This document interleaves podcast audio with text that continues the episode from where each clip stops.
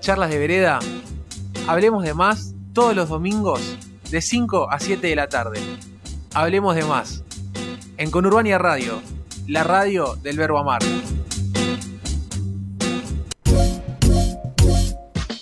Los lunes, de 5 a 6 de la tarde, escucha No es para tanto, con Casi, Taro y Chapa,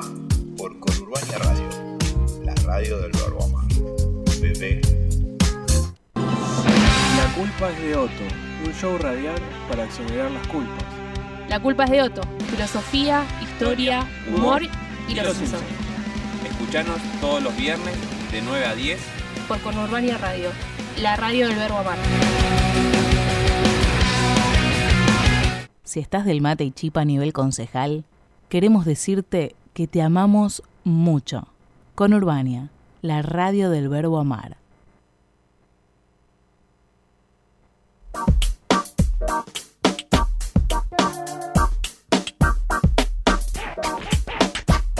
Bajo este poncho llevo vendaje, bajo la herida llevo mi vida, bajo mi vida llevo la tuya. Es la Argentina que nos aúlla, grita esposada from de patrulla. Yo he hecho mierda, sentimiento días, donde el gaucho sirve sangre con palabras sin familia. En cambio yo soy bueno, yo desnudo el cerro ciego que nubla el cielo de nuestra armonía, convirtiendo tu club en leche, convirtiendo la leche en sangre correntina. Yeah, esquivando las patadas de dragones del suelo, me inserto la parrilla en el suelo. Estoy hecho mierda, pero soy feliz. Estoy hecho mierda.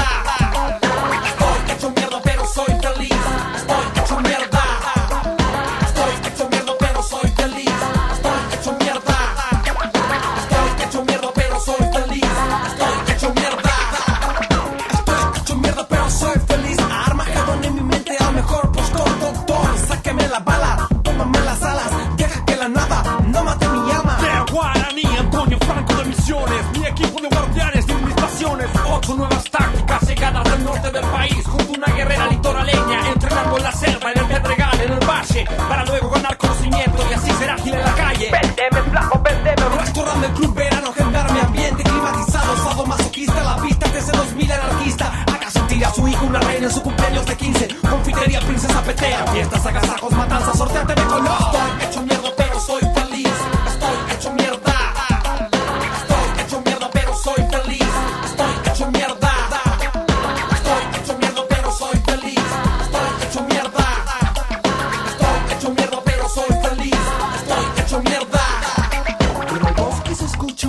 Esa cocha de oro arrancándole al gringo su pena. Mansión de miedo que sonríe en las alturas, desenterrando la fuerza que perdura. Atraviesa el tiempo. Daría mis ojos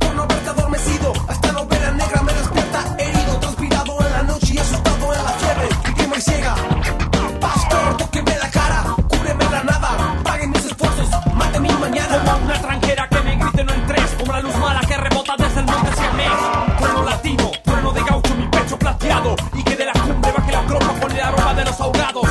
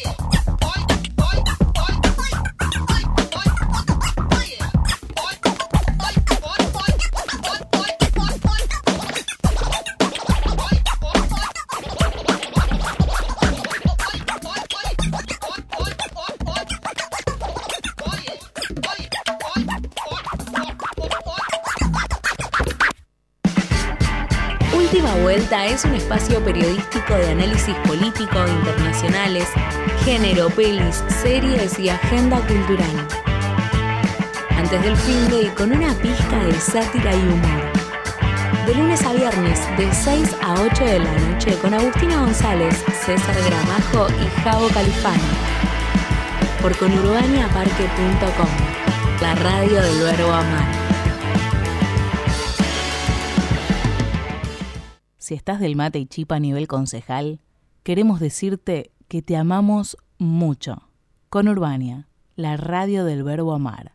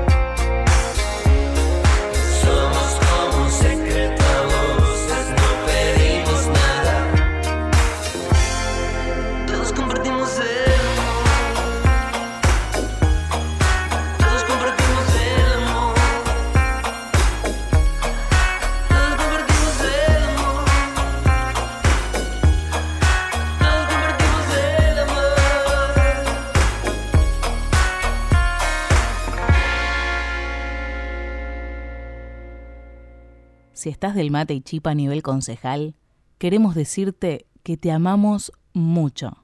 Con Urbania, la radio del verbo amar. Última Vuelta es un espacio periodístico de análisis político internacionales, género, pelis, series y agenda cultural. Antes del fin de y con una pizca de sátira y humor. De lunes a viernes, de 6 a 8 de la noche, con Agustina González, César Gramajo y Javo Califano. Por conurbaniaparque.com, la radio del verbo amar. Si tu cuerpo pide un tremendo zapucay, estás donde tenés que estar. Con Urbania, final del recorrido. Lejos de la vorágine diaria y de la sobreinformación en la que estamos inmersos. Última Vuelta es un espacio periodístico de análisis político, internacionales, género, pelis, series y agenda cultural. La información semanal que impacta no solo en los grandes medios, sino también en nuestro día a día. Antes del fin de con una pizca de sátira y humor. De lunes a viernes, de 6 a 8 de la noche, con Agustina González, César Gramajo y Javo Califano. Por conurbaniaparque.com.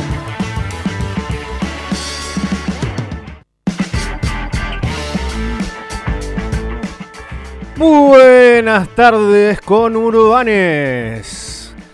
Anochece sobre la zona sur del conurbano bonaerense y nosotros arrancamos la última vuelta de la semana, otro viernes a las 6 de la tarde, en el cual desde el aire de Conurbania llegamos nosotros para eh, darles un poco de información en el retorno a casa. Eh, en lo de arrancamos nosotros es quizá una exageración porque hoy, hoy, hoy solamente somos dos, uno, a la- a uno de cada lado del vidrio.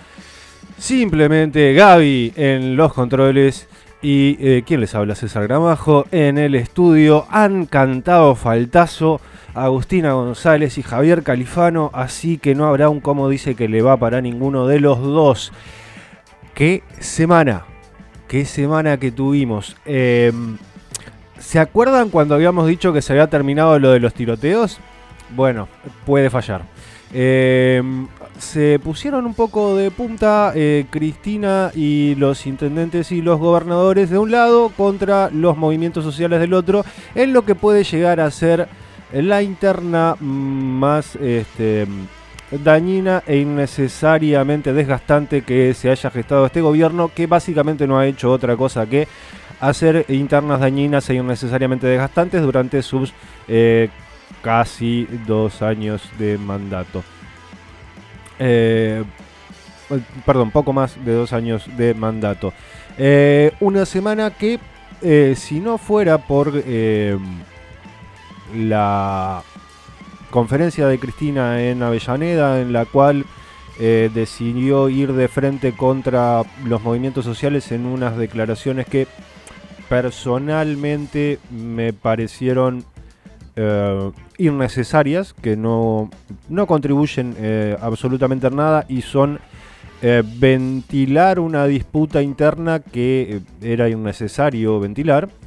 Si no fuera porque en el día de ayer, en un incendio en el barrio porteño de Recoleta, eh, murieron cinco personas y otras 12 terminaron gravemente heridas. Eh, de hecho, algunas de ellas todavía continúan internadas con cierto riesgo. Si no fuera por esos dos este, hechos que mm, acapararon la agenda eh, periodística, hubiera sido un- una semana en la cual hubiéramos tenido algunas noticias interesantes para dar, o al menos algunas noticias que podríamos tildar como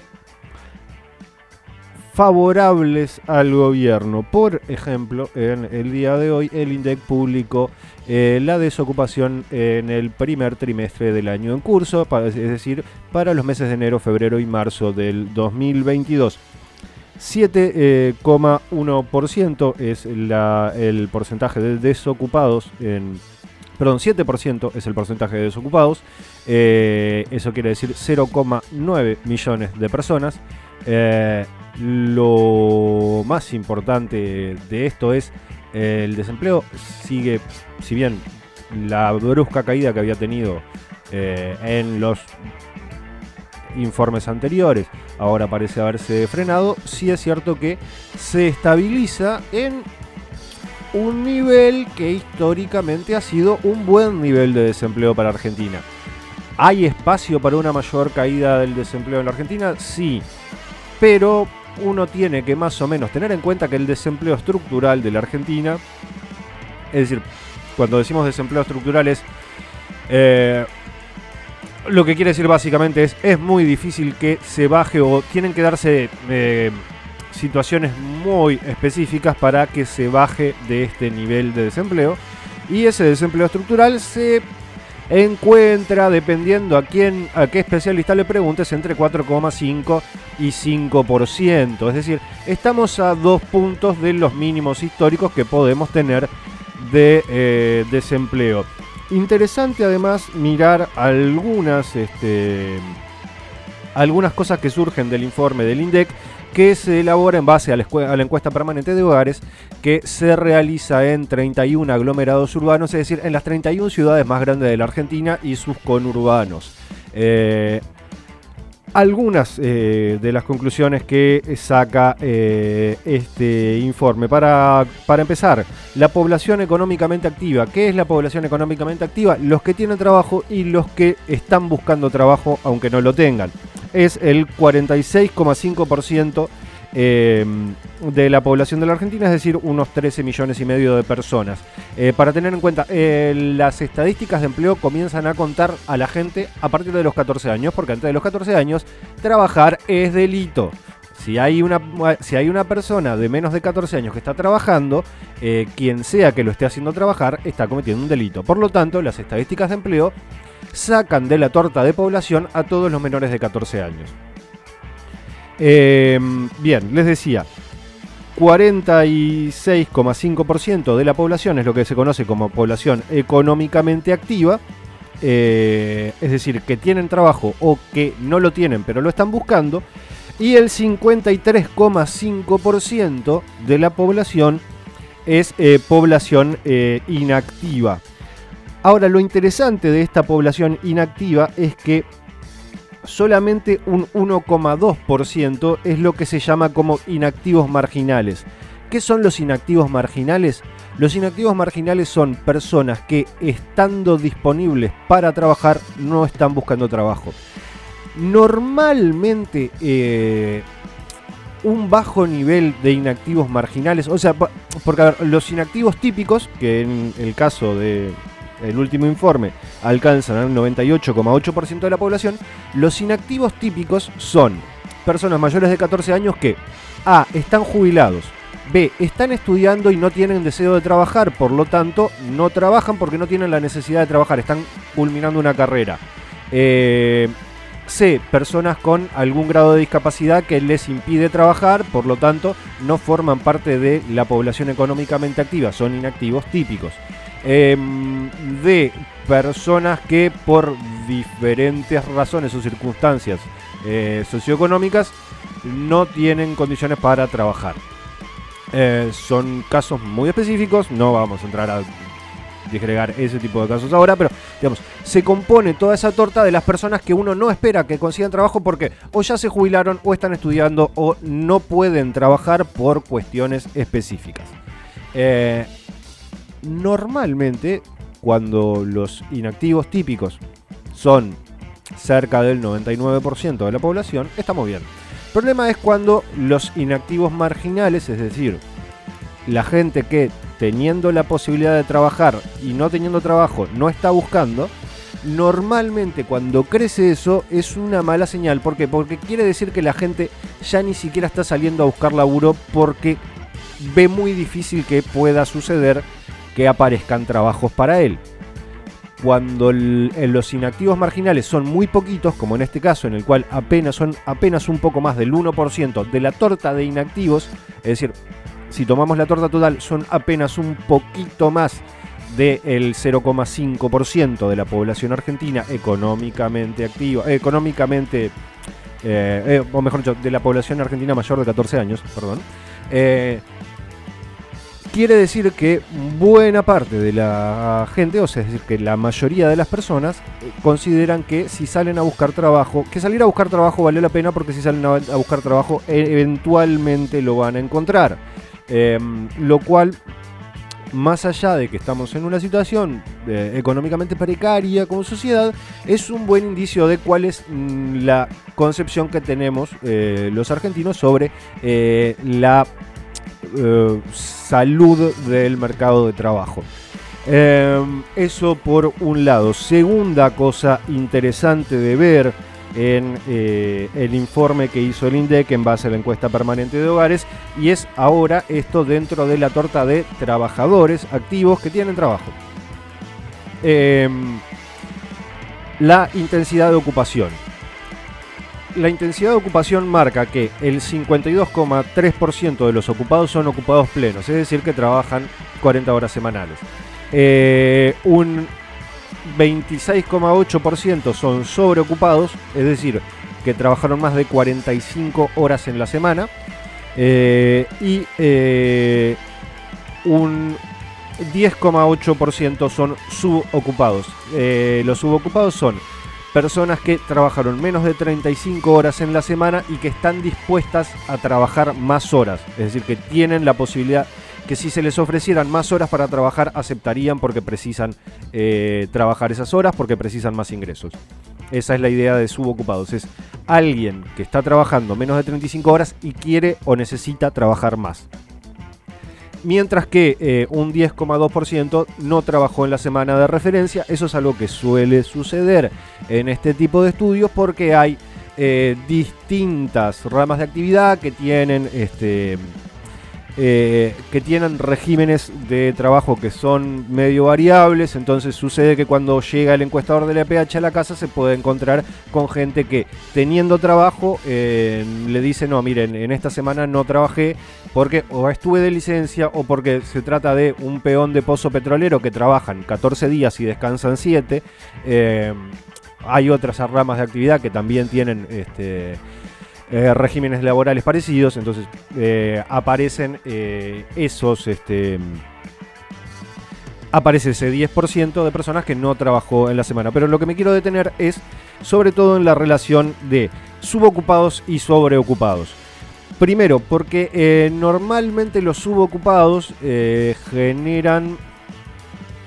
A ver, siempre es bueno... El gran tema es, el- porcentaje de subocupados dentro de la torta de trabajadores viene bajando. Eh, viene bajando de casi un 25 ahora a un 10. Eh, lo cual es otra buena señal.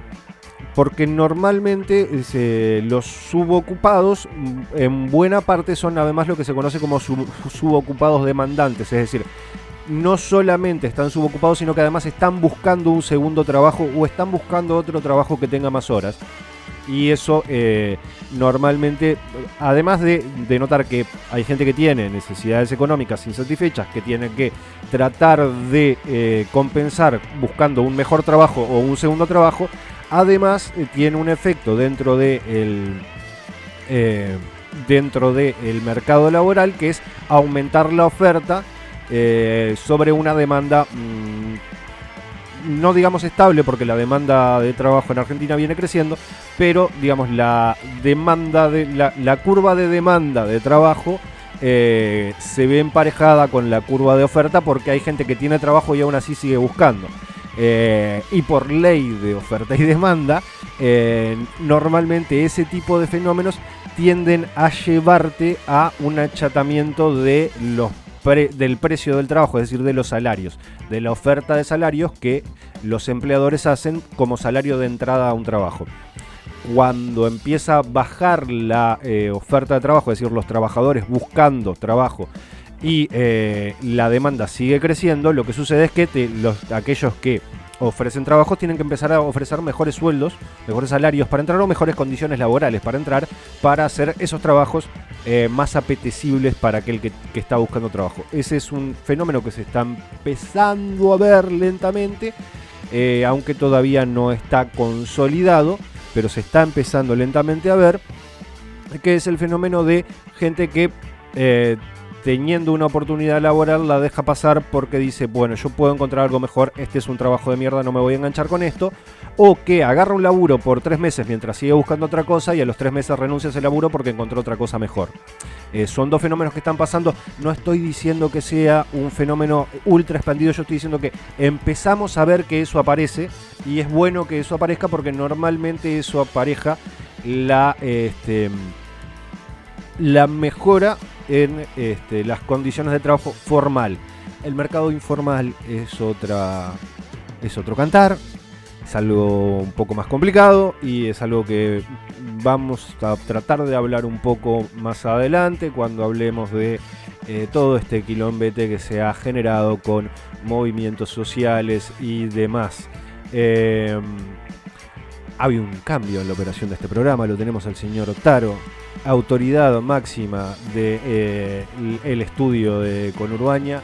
Eh, nada se puede hacer sin su beneplácito y se ve que, bueno, Gaby lo hizo enojar y vino él eh, a reemplazarlo porque eh, la autoridad eh, la ejerce implacablemente.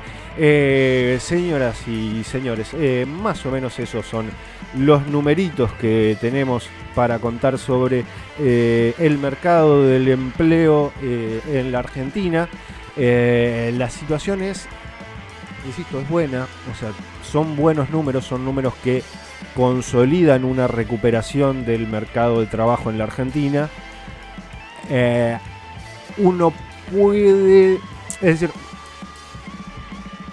cuando yo veo los números y veo la serie de cómo se viene dando, eh, la- mi, mi sensación es de, desde mucho optimismo en cuanto a eh, que esto se consolide y que la recuperación de la actividad económica que viene creciendo, además este, en esta semana también se conoció que el, eh, el estimador de actividad económica para el primer trimestre del año fue de 6%, que el, PBI del primer trimestre creció un 6%, eh, lo cual es un muy buen número. Si eso se consolidara y se repitiera, tendríamos un crecimiento aproximadamente entre 5,5 y 6,5%, por como podría variar, lo cual sería cerca a dos puntos por encima de lo que el gobierno y algunas este, consultoras preveían en sus este, proyecciones del de, eh, el año pasado.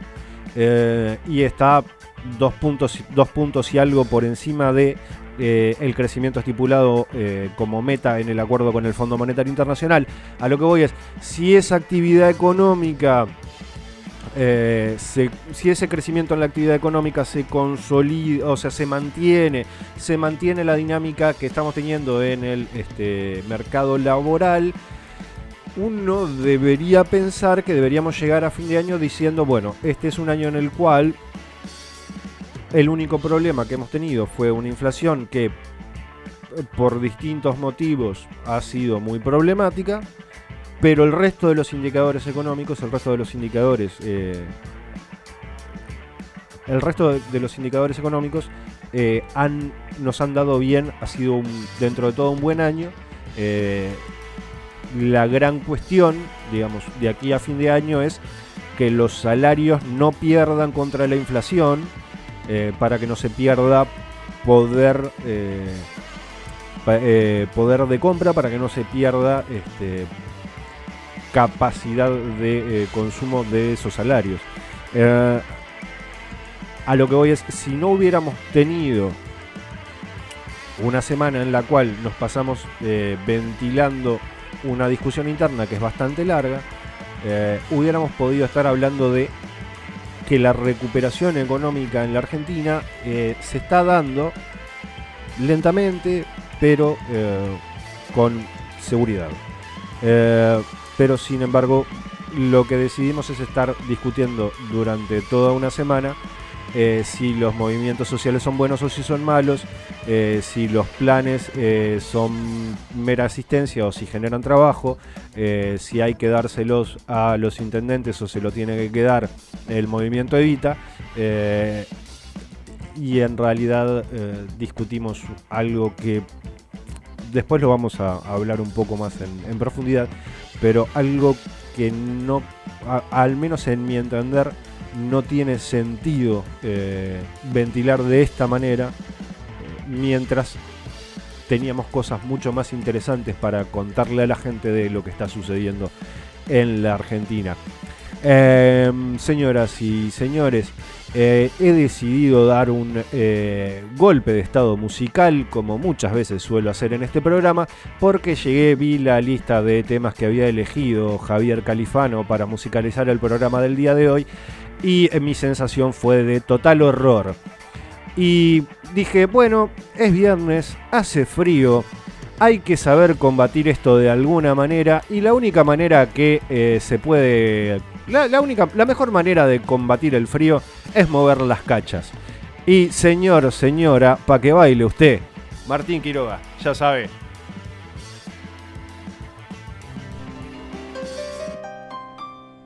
Ya son casi las seis, tres días sin dormir. Me saqué una vuelta. Bueno, Matías, casamiento para ti. Yo no, Martín, ya sabes. Casamiento para ti. Con los Negroni, suéltame, negra.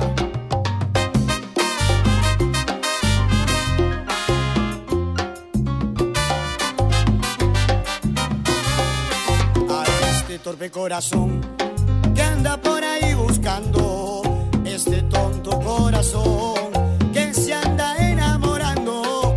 ¿Qué le importa si después yo me paso el tiempo llorando? Tiempo llorando. A este torpe corazón que anda buscando cariño. A este pobre corazón inocente como un niño, romántico soñador caballero aventurero, que la senda del amor te hace sufrir,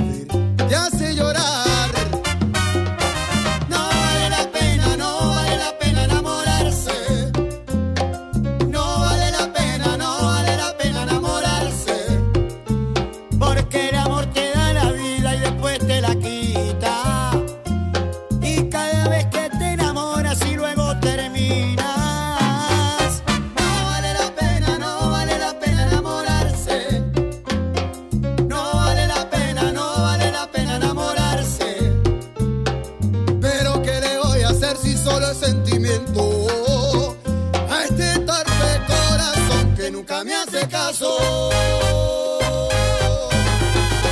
A este pobre corazón que anda buscando un cariño. A este torpe corazón inocente como un niño.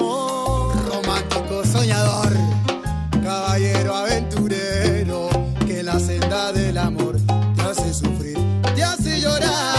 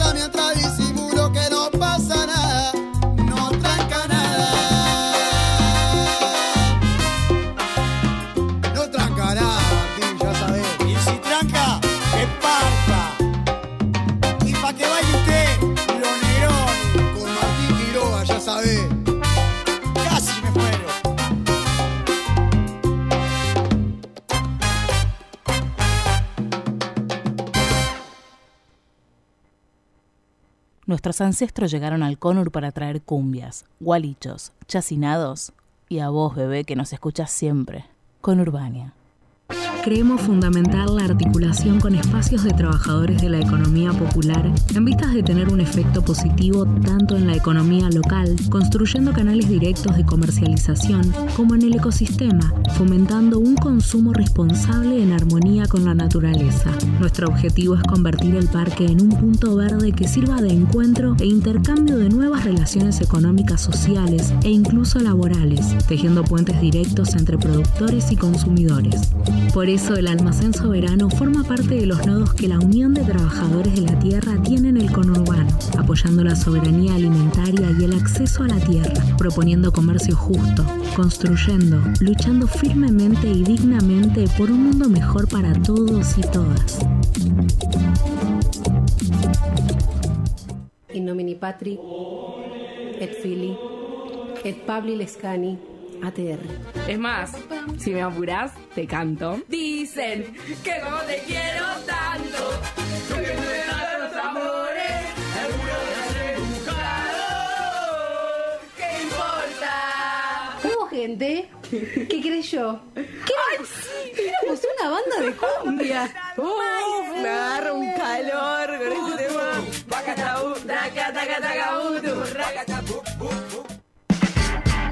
Última Vuelta es un espacio periodístico de análisis político internacionales, género, pelis, series y agenda cultural.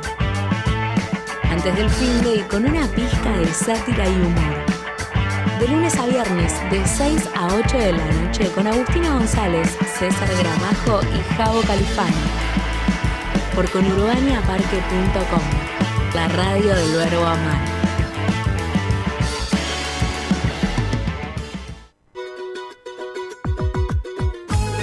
Hey vos, prestanos oreja. Los miércoles de 17 a 18, escucha ¿Por qué no me avisaste? Con Ani Ariana Golot y Tiziana. Por Conurbania Radio. La radio del verbo amar.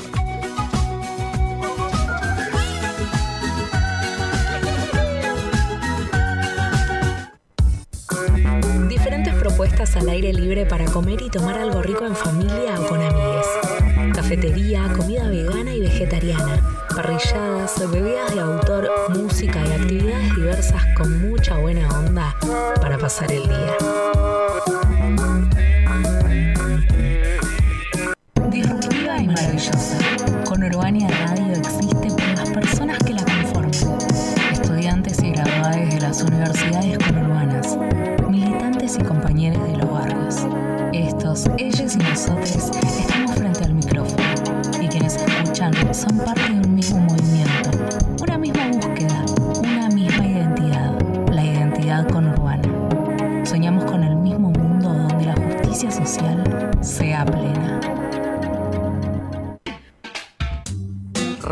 Reivindicando las charlas de vereda, hablemos de más todos los domingos de 5 a 7 de la tarde.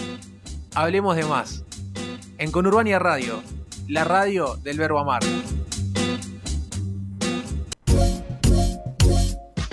Los lunes, de 5 a 6 de la tarde, escucha No es para tanto, con Casi, Taro y Chapa, por Conurbania Radio, la radio del verbo amar. Bebé. La culpa es de Otto, un show radial para exonerar las culpas. La culpa es de Otto. Filosofía, historia, humor y los Simpsons. Escuchanos todos los viernes de 9 a 10 Por Conurbania Radio, la radio del verbo amar. Si estás del mate y chipa a nivel concejal, queremos decirte que te amamos mucho. Con Urbania, la radio del verbo amar. Hasta las 8 de la noche por la radio del verbo amar.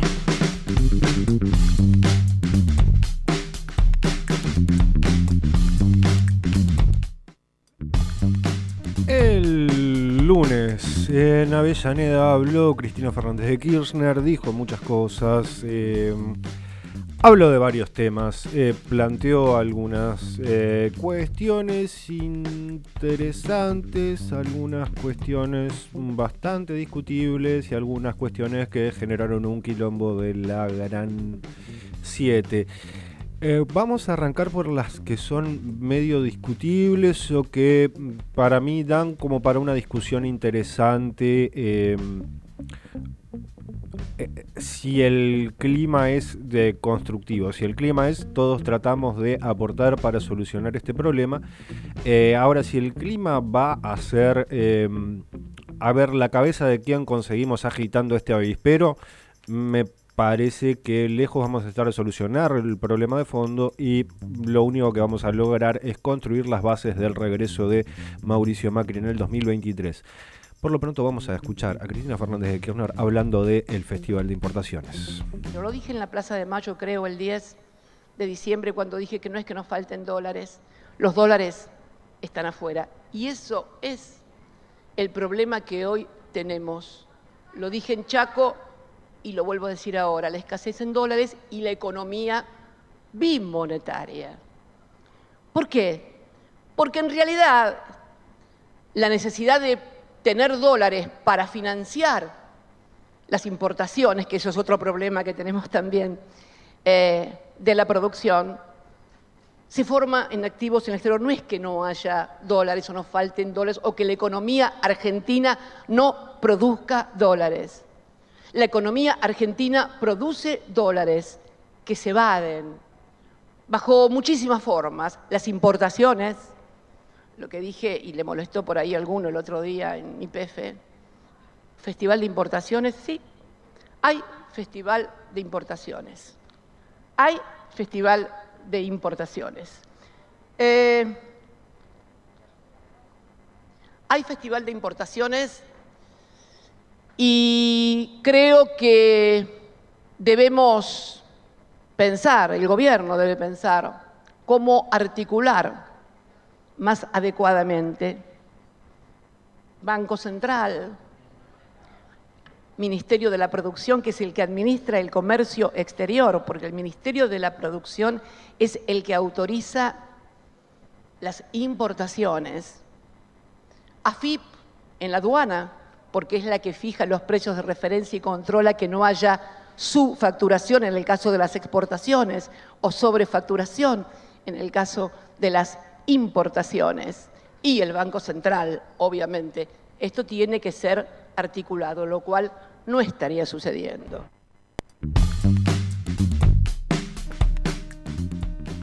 A ver, vamos por partes. ¿Hay un festival de importaciones? Sí, sí. Hay un, nivel de importaciones que es eh, bastante mayor que el de años anteriores. Ahora, el tema también es que se está recuperando mucho el nivel de producción, entonces es muy difícil. eh, es muy difícil determinar qué parte de eso es eh, simplemente aumento de las importaciones porque se están comprando más insumos o más máquinas para producir más y qué parte de eso es algo que dice Cristina que es cierto, que hay muchos empresarios que se hacen los vivos y utilizan ciertos esquemas a través de declaración de importaciones para obtener dólares que no deberían obtener y fugar la guita a otro país eh, con dólares que son escasos en Argentina y que los precisamos para otras cosas, como por ejemplo para pagarle al FMI o para efectivamente comprar máquinas e insumos para que empresas nacionales produzcan más cantidad de productos y en algún momento comiencen a exportarlos o los vuelquen al mercado local. Eso es eh, cierto. Que se necesita un mecanismo de coordinación muy fino entre el este, Banco Central y eh, distintas este, reparticiones del Estado Nacional para controlar que esas cosas no sucedan, sí, efectivamente se necesita eso. Eh, el problema es que nunca llegamos a eh, un buen modelo. El modelo que utilizó Cristina Fernández de Kirchner fue el modelo de las DEJAI, de las, de- las declaraciones juradas anticipadas de importación, que son, eh, a ver, por un lado, son la mejor forma de evitar la fuga de capitales. Es imposible, es imposible que utilizando el sistema de DEJAI eh, la gente te fuga. Bueno, no es imposible, pero las posibilidades son muy pocas. Es muy, es muy, es muy difícil utilizar eh, la sobrefacturación de importaciones o, o la declaración de importaciones que no son tales o este, algunos artilugios contables sobre las importaciones eh, para eh, finalmente fugar eh, dólares al exterior. El problema que tiene es que genera un limbo administrativo tan grande que termina o sea, con el fin de evitar que se, que se mal utilice el sistema para eh, fugar dólares al exterior, termina generando complicaciones al sistema productivo para abastecerse. Y esas complicaciones generan retrasos en la producción y generan sobrecostos en la producción, eh, que no es precisamente la mejor idea en un momento en el cual nuestro mayor problema es una inflación muy alta. Es decir, habría que encontrar una herramienta más fina para para lograr que este eh, que se controle la salida de dólares vía declaraciones de importación eh, y que esto no se utilice para fugar capitales, para sacar dólares del país y llevarlos a cuentas en el exterior. Cristina hizo referencia en la semana eh, en el 1 a 1 que, este, que se instaló durante la segunda parte de su gobierno y lo hizo en función de eh, una nota que, este, que salió en la, en la semana en la cual efectivamente desde Tierra del Fuego eh, se comenzó a exportar eh, por primera vez un tipo de este, trucha, creo que era la trucha arcoíris o el salmón arcoíris, no, la trucha arcoíris, eh, que fue algo que sucedió cuando la principal importadora de este, artículos electrónicos de Argentina se encontró con el 1 a 1 y se encontró con que era una empresa que importaba productos pero no exportaba. Entonces no podía, estaba eh, inhabilitada de importar por ese sistema. O sea, ¿cómo funcionaba el sistema? Vos podés importar por la misma cantidad de dólares que exportás. Entonces vos tenés que exportar un millón de dólares para poder importar bienes por un millón de dólares.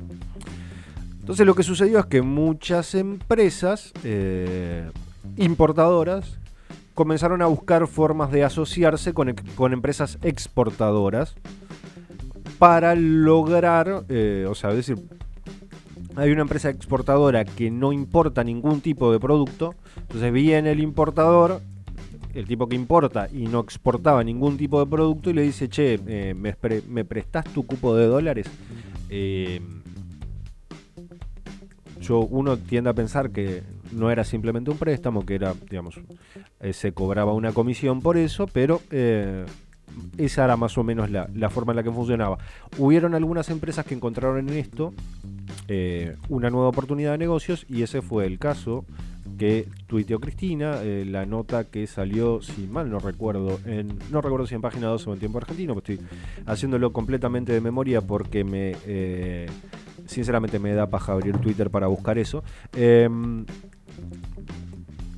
En este caso, la principal empresa eh, importadora de electrónicos se asoció con eh, algunas empresas, algunos proyectos pesqueros y encontró en eso una buena oportunidad de negocios y la aprovechó y realmente fomentó eh, la producción pesquera, sobre todo en la Patagonia Argentina, y eso llevó a que muchos años después tengamos la primera la exportación de trucha arcoíris eh, en la historia de la Argentina. Pero es un caso aislado y muy excepcional. No es la regla eh, en el funcionamiento de esto. A lo que digo es, eh, no era un sistema que funcionara muy bien. Y porque haya un caso excepcional de una empresa que encontró una forma de utilizar este sistema de forma virtuosa, no quiere decir que todas las empresas lo hayan utilizado de forma virtuosa, sino más bien la realidad fue que muchas empresas en realidad terminaron encontrando recovecos para hacerse de más dólares de los que se venían haciendo, porque eran empresas que no exportaban un carajo, que se asociaron con empresas que no importaban absolutamente nada, pero que tenían una exportación que sobrepasaba muchísimo las, las importaciones que hacían esos negocios. Y de repente hubo importadores que se encontraron con un límite de dólares para importar muchísimo más alto del que ellos tenían antes. Entonces tampoco es que fuera un sistema tan... eh, que funcionara tan bien. De vuelta, hay un caso en el cual salió bien, pero fue un caso extremadamente excepcional. Que se puede buscar alguna forma de un sistema parecido a ese y que tenga mejores controles o que tenga otro tipo de eh, cara- características adicionales y hacerlo funcionar bien para que efectivamente sucedan casos como este que contábamos de eh, la producción pesquera en este, la eh, Patagonia, en el cual efectivamente vos le des la posibilidad a una empresa que es solamente importadora de que si invierte en un proyecto productivo y logra que eso comience a funcionar como un proyecto, proyecto exportador, vos le des un plus o le asegures una sobre una cantidad X de dólares más que pueda utilizar para, para importar, estaría bien, puede funcionar, pero va a llevar mucho tiempo. eh, igual creo que sería una buena idea. Ahora, instalar un sistema de importación-exportación uno a uno ya mismo, yo no creo que funcionaría. Creo, creo que repetiría los errores eh, de su aplicación anterior. No estoy tan seguro que, que sea tan simple. Tiene razón Cristina en que se necesita una mayor coordinación entre el Banco Central y distintos organismos del Estado para lograr que no se vayan dólares vía eh, sobre declaración, sobre de importaciones o este, vía otros argucias contables que hay. Tiene razón Cristina en que la fuga de dólares es un problema en la Argentina y es un problema que nos afecta muchísimo. Eh, el problema es que necesitamos más que que nos repitan constantemente eso, que empiecen a aparecer propuestas de soluciones y que eh, que se comience a trabajar realmente en eso en vez de eh, buscar eh, una reivindicación de, del pasado. Yo te- tengo ese problema con los últimos discursos de Cristina. Me parece que están más enfocados en reivindicar su gestión del 2011 al 2015 que en tratar de construir soluciones para el 2022 y el 2023. Y a mí no, a mí, ojo, a mí no me parece mal que Cristina quiera reivindicar su gobierno del 2011 al 2015. Fue un buen gobierno. Eh, creo que además es un gobierno que, eh, más allá de que tuvo sus problemas, que tuvo sus este, tensiones, eh, claramente los gobiernos que vinieron después nos hicieron dar cuenta que era un muy buen gobierno, ¿eh? Pero eh, llega un momento en el cual hay que soltar y entender que la situación es la que es y que hay que empezar a aportar de alguna manera y que lo que no aporta a nada a eso es eh, hacer proliferar las internas. Eh, En algún momento alguien tiene que parar la pelota y decir, bueno, solucionemos esto primero y después buscamos la forma de pelearnos. Eh, pero bueno, eso es eh, la parte interesante de discutir, como decía yo, del discurso de Cristina del lunes. Vamos a escuchar un pequeño tema musical. Pequeño tema no. Un temón. Una plenaza. De las mejores cosas para bailar que se han compuesto en el Río de la Plata. De una de las bandas que son para bailar. Eh, señoras y señores, los, los Bembones. Eh, una banda que es imposible no mover la patita cuando los escuchas. Sobre todo en vivo. En vivo son una delicia. Los Bembones. La noche. Los bembones.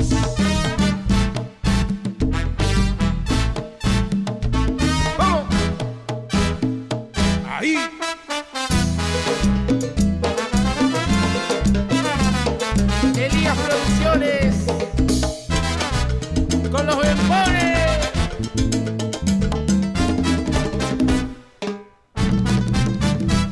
En invierno tu calor yo fui. Dije sí. Sol de verano, ardiente sol. Yo te dije, te quiero amar esta noche. Mi infa, di por qué te marchas. No te botes jamás.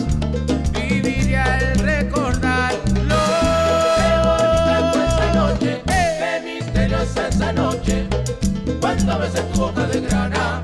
Bella noche. Qué misteriosa esa noche. Fascinante esa noche. Cuando besé tu boca de grana.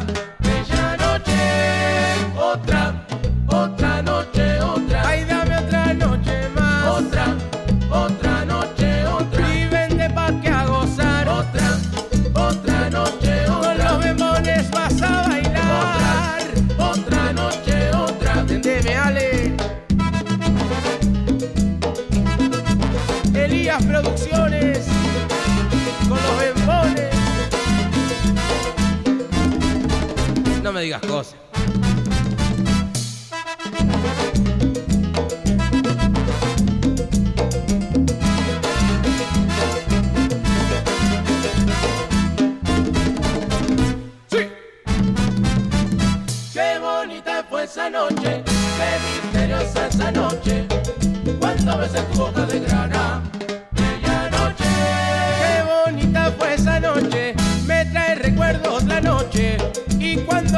Boca de grana.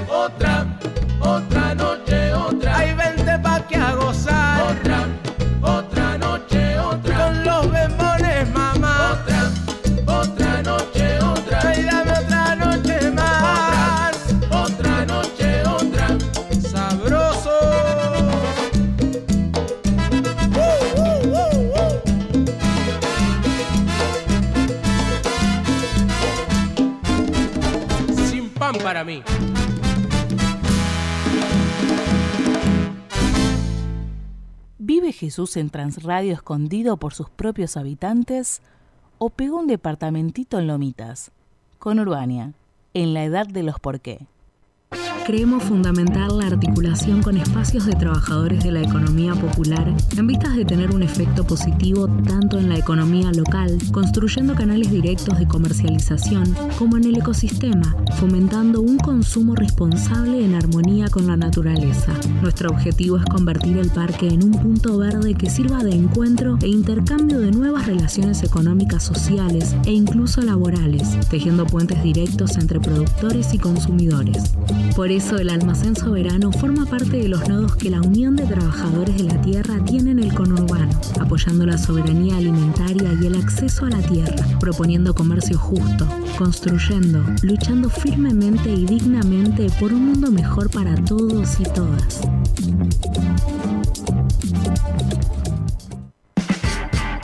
Última Vuelta es un espacio periodístico de análisis político, internacionales, género, pelis, series y agenda cultural.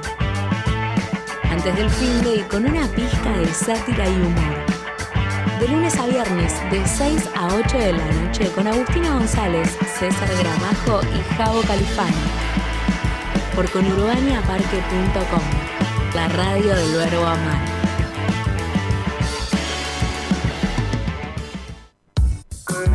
Diferentes propuestas al aire libre para comer y tomar algo rico en familia o con amigues. Cafetería, comida vegana y vegetariana, parrilladas, bebidas de autor, música y actividades diversas con mucha buena onda para pasar el día.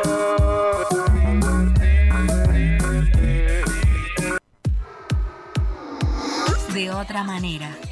El lado B para entender toda la actualidad del espectáculo y las redes sociales entretenimiento, noticias, entrevistas y mucho más. Una hora para enterarse de todo lo que está pasando en la farándula local y nacional. De otra manera, con la conducción de Facu Verón y Sil Molina. Viernes, de 5 a 6 de la tarde.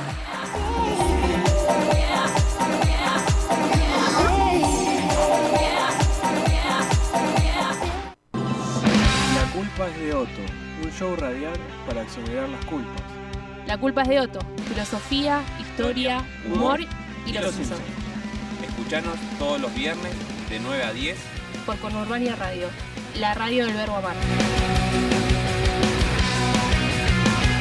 Disruptiva y maravillosa. Con Urbania Radio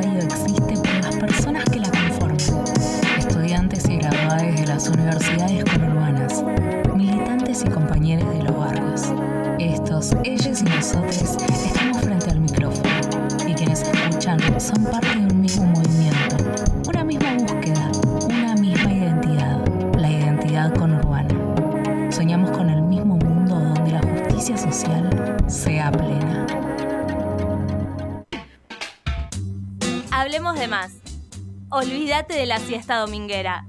Todos los domingos de 17 a 19 horas, hablemos de más. Por Conurbania Radio, la radio del verbo amar. In nomine Patri, et Fili, et Pabli Lescani, ATR. Es más, si me apurás, te canto. Dicen que como te quiero tanto,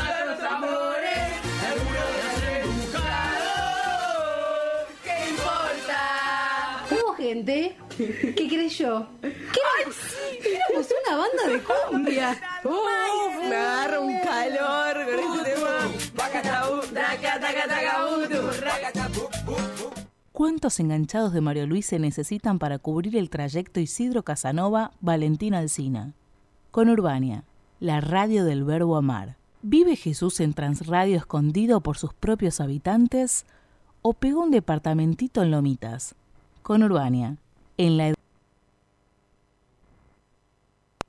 Última vuelta. Hasta las 8 de la noche por la radio del verbo amar.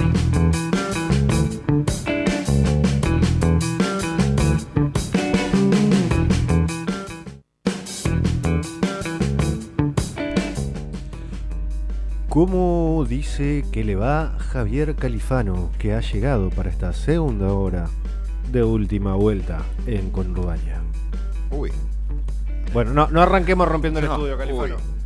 Eh, No, no, no, no, no, no, me anda, no me andan los cosos, así que me los saco. Acá me pongo más aquí. Ahí está, me los saco. háblele al Hola, ¿cómo le su, va? su primer día haciendo radio, claramente. Sí, en 20 años. 30, 20 años, 20 años, 20 de años que radio, llego tarde, pero 20 años de radio y no, o sea, no. ¿Qué tal? ¿Cómo, cómo, cómo va este? ¿Qué tal? Qué raro que es incorporarse a un sábado. ¿Cómo un puede ir sábado. un Uy, ¿cómo viernes? estoy? Sí. ¿Cómo puede ir un viernes en el cual todos estamos esperando la aparición del nuevo capítulo de The Voice? O sea, nada, sí. como- Ah, picarón. Y sí, o sea. ¿Ya lo vio? ¿Ya lo picó? ¿Ya lo No, picoteó? no, no, yo no, no, o sea, no, he estado todo el día con una mudanza, así que no. Mudanza. Sí, eh, mi compañera eh, Victoria Pombo se acaba de mudar a un nuevo apartamento. Ah, bueno, bueno. Así no, que no, he estado pensé, todo el día eh, corriendo para arriba y para abajo con muebles. pensé, pensé Y que se estaba mudando de escalada a usted, entonces dije, no, No, no, hoy- no, en este momento, no. en este momento no estoy para alojarte. Todavía no, todavía he decidido no dejar escalada. Ya veremos qué depara el futuro. Ajá. Em, pero sí, ha sido un día ajetreado. Sí, sí, sí. Eh, no, yo como, como de costumbre con, con, el- con la búsqueda en casa. eh, es, un- es una mixtura de la Wokra en- con eh, dirigente sindical Indiana Jones, porque estamos en una excavación arqueológica también, pero, pero va, va, va tomando forma, eh, eh, de a poquito eso va queriendo.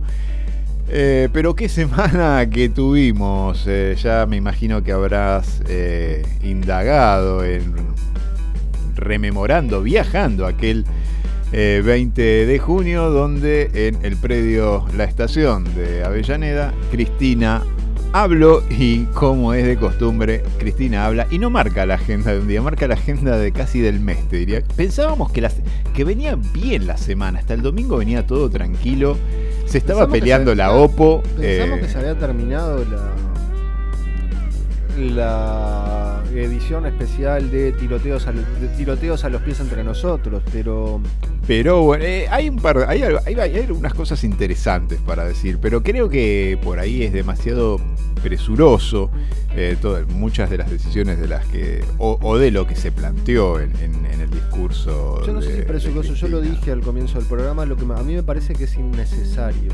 Era innecesario ventilar, o sea, es una interna que todos sabíamos que estaba. O sea, era, era algo que todos sabíamos que existía, que era una interna que existía, sobre todo la interna intendentes, movimientos sociales. Por supuesto, pero eh, eh, ta- pero también- que no era sí. necesario ventilarla. O Bueno, sea, pero también fue de. Cristina habló ¿Y quién recogió la piedra, no? Eh, Pero ¿y quién? O sea, no, obviamente. Dejó el- muy pocas opciones para que no. Está o sea, bien, está bien, Cristina pero. no, lo- no lo dijo con nombre y apellido, pero o sea, faltaba podías- que levantar, faltara que le- faltaba que levantara dos carteles, dos carteles de neón que dijeran Emilio Pérsico, Chino Navarro, o sea, Pero también, o sea, voy que también de un lado, también cómo te, cómo te desdibujas, con qué argumentos te desmarcas de eso, o eh, haces un mea culpa tal vez, pero que, lo que dice sus- Cristina eh, sucede, sí sucede, todos lo sabíamos. Yo creo que eh, hay una intención vertiginosa, presurosa, pero que bueno, en algún momento tienen que darse las, las coyunturas y, y acelerarlas a veces también si es necesario, de mover esto- estos bloques que eran eh, esos traspasos ¿no? de, de los planes a instancias eh, laborales. ¿Qué es lo que se viene prometiendo desde que los planes son planes? Pero nunca se concretó, pero en algún momento tenía que llegar. Está bien, hoy es un momento combativo y llega en, este, en esta instancia. Eh, digo, no llega tampoco en un momento donde la oposición está fuerte, armada y eh, avanzando en un bloque. Están bastante segmentados, están con quilombos internos, están también dándose bastantes tiros en el pie. Eh, entonces, por ahí en algún punto también hay que ser rupturista.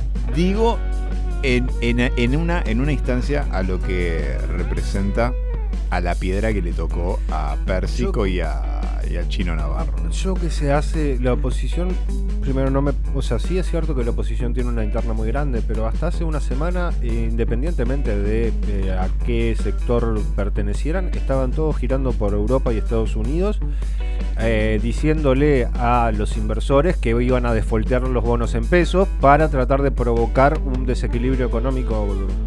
eh, Desde ya. En eh, los próximos meses y de hecho lo lograron porque los bonos argentinos empezaron a hacer crema. A ver, No es, o sea, no es que la oposición está toda disgregada y No, estamos no, todos no, bárbaros y vamos camino su a una victoria aplastante y ellos no saben qué hacer. Ahora. Están tratando de generarte una crisis económica de la gran puta y tu decisión política es tomar partido en una pelea interna que todos sabemos que tiene años, que es la pelea entre los movimientos sociales y los intendentes. Pelea que se tenían que. Hay que ver también cómo, cómo se posicionan los intendentes y de acuerdo a, a qué, a qué- No, no, pero digo, también es. Ya tienen posición. Sí, Acá no, no, no, no, no, no, no, no, no, no, digo, Los ¿cómo, cómo intendentes lo- tienen una Sí, posición obviamente, histórica. Al, al Club Atlético Intendentes Unidos, Claro. desde ya. Pero también aparecieron entre las primeras voces de intendentes algunos intendentes que ni siquiera te imaginabas que iban a, a dar una mención, pero ojo, yo tengo acá el carnecito de Club Atlético Intendentes Unidos y Grindetti se sumó a, apoyar totalmente. Pero todos, o sea, generó cosas muy raras, por ejemplo. Grindetti, apoyando a Cristina. ¿Cuándo lo ibas a- Grindetti, a, a Grindetti apoyando, eso? Grindetti apoyando a Cristina y este el eh, macrismo más duro apoyando los movimientos sociales. Que fue, fue una cosa rarísima. O sea, pero salvo esa eh, bizarrada de, de- de la, de la política argentina y ese momento jocoso, después todo lo demás, o sea, insisto, para mí fue innecesario. Yo no, no entiendo. Está bien, es cierto, eh, Cristina Fernández de Kirchner es una de las mentes más brillantes de nuestra política nacional. Yo no lo soy, pero no entiendo cuál era la necesidad de tomar partido en esta pelea justo ahora. No lo entiendo. Pa- para. Vos sabés que yo sostengo una teoría que es la de el salario básico universal a como dé lugar. Me parece que esto fue el carpetazo del salario básico universal. Pero, O sea, eh, carpetazo, el, Pero entrar pateando la puerta. bu- Buena, parte de los movimientos sociales lo han planteado eso. O sea, no, no Sí, necesitas o sea, pero- subirte a una tribuna y pudrirla. O sea, lo que necesitas es que se sienten a negociar los diputados tuyos con los diputados de ellos. O sea, y de hecho, el, problema que tenés es que no tenés los votos hoy para sacarlo. Porque perdiste las elecciones pasadas. O sea, esto no, no va de. eh, O sea, yo lo que creo es que esto no va de solucionar un problema, va de tratar de solucionar una interna. Y eso es lo que me molesta. A mí, a mí Eh, lo que me parece es que pará. también se puso un, se puso un debate. Pero, dale, dale. Vamos a hacer lo siguiente. Vamos a empezar por escuchar qué es lo que dijo Cristina sobre los movimientos sociales. Eh, Obras sociales, sí. eh, y- Movimientos sociales, no. Movimiento. Movi- movi- Or- orgas orgas. sociales. Eh, movimientos. Vamos a escuchar a Cristina hablando sobre los movimientos sociales y los planes sociales el lunes en Avellaneda. Digo que el Estado Nacional debe recuperar el control, la auditoría y la aplicación de las políticas sociales que no pueden seguir tercerizadas. No pueden seguir tercerizadas. No pueden seguir tercerizadas. Creo, y creo que además, ojo, sé que hay cooperativas que laburan, que producen, que hacen cosas, porque las vi también trabajar en la época que Alicia era ministro de Desarrollo Social. Pero es el Estado el que debe tener, el, así como el Estado tiene el monopolio de la fuerza, o se le ocurre a alguien que podemos tercerizar la policía, o, o no, el Estado debe recuperar ese rol y transparentar frente a la opinión pública todo esto, porque, porque a mí no me gusta que me quieran convencer que eso es peronismo. Eso no es peronismo. El peronismo es laburo, trabajo. El peronismo, el peronismo, el peronismo, el peronismo no es depender de un dirigente barrial para que me dé el alta y el ba- la baja, no, y sobre todo las mujeres, que son las más explotadas, y sobre todo las mujeres, que son las más explotadas, son las que revuelven, las mujeres son las que más, son las que más las basurean. En prácticas misóginas y machistas, son las que revuelven las ollas en los merenderos, son las que cuidan a los pibes y son las que siempre tienen que ir a laburar. Los tipos rara vez laburan, las que van a laburar son siempre las mujeres. Es así, es así. Y ustedes saben que es así.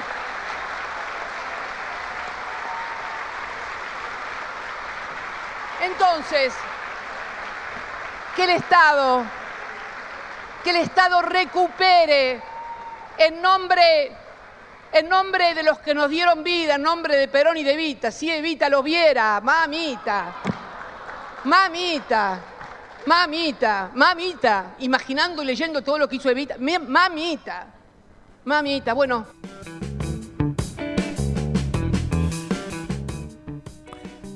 Yo, a ver, eh, el tema que es estar de acuerdo con algunas de las cosas que dice Cristina, estoy de acuerdo, tienen eh, algunos puntos en los cuales este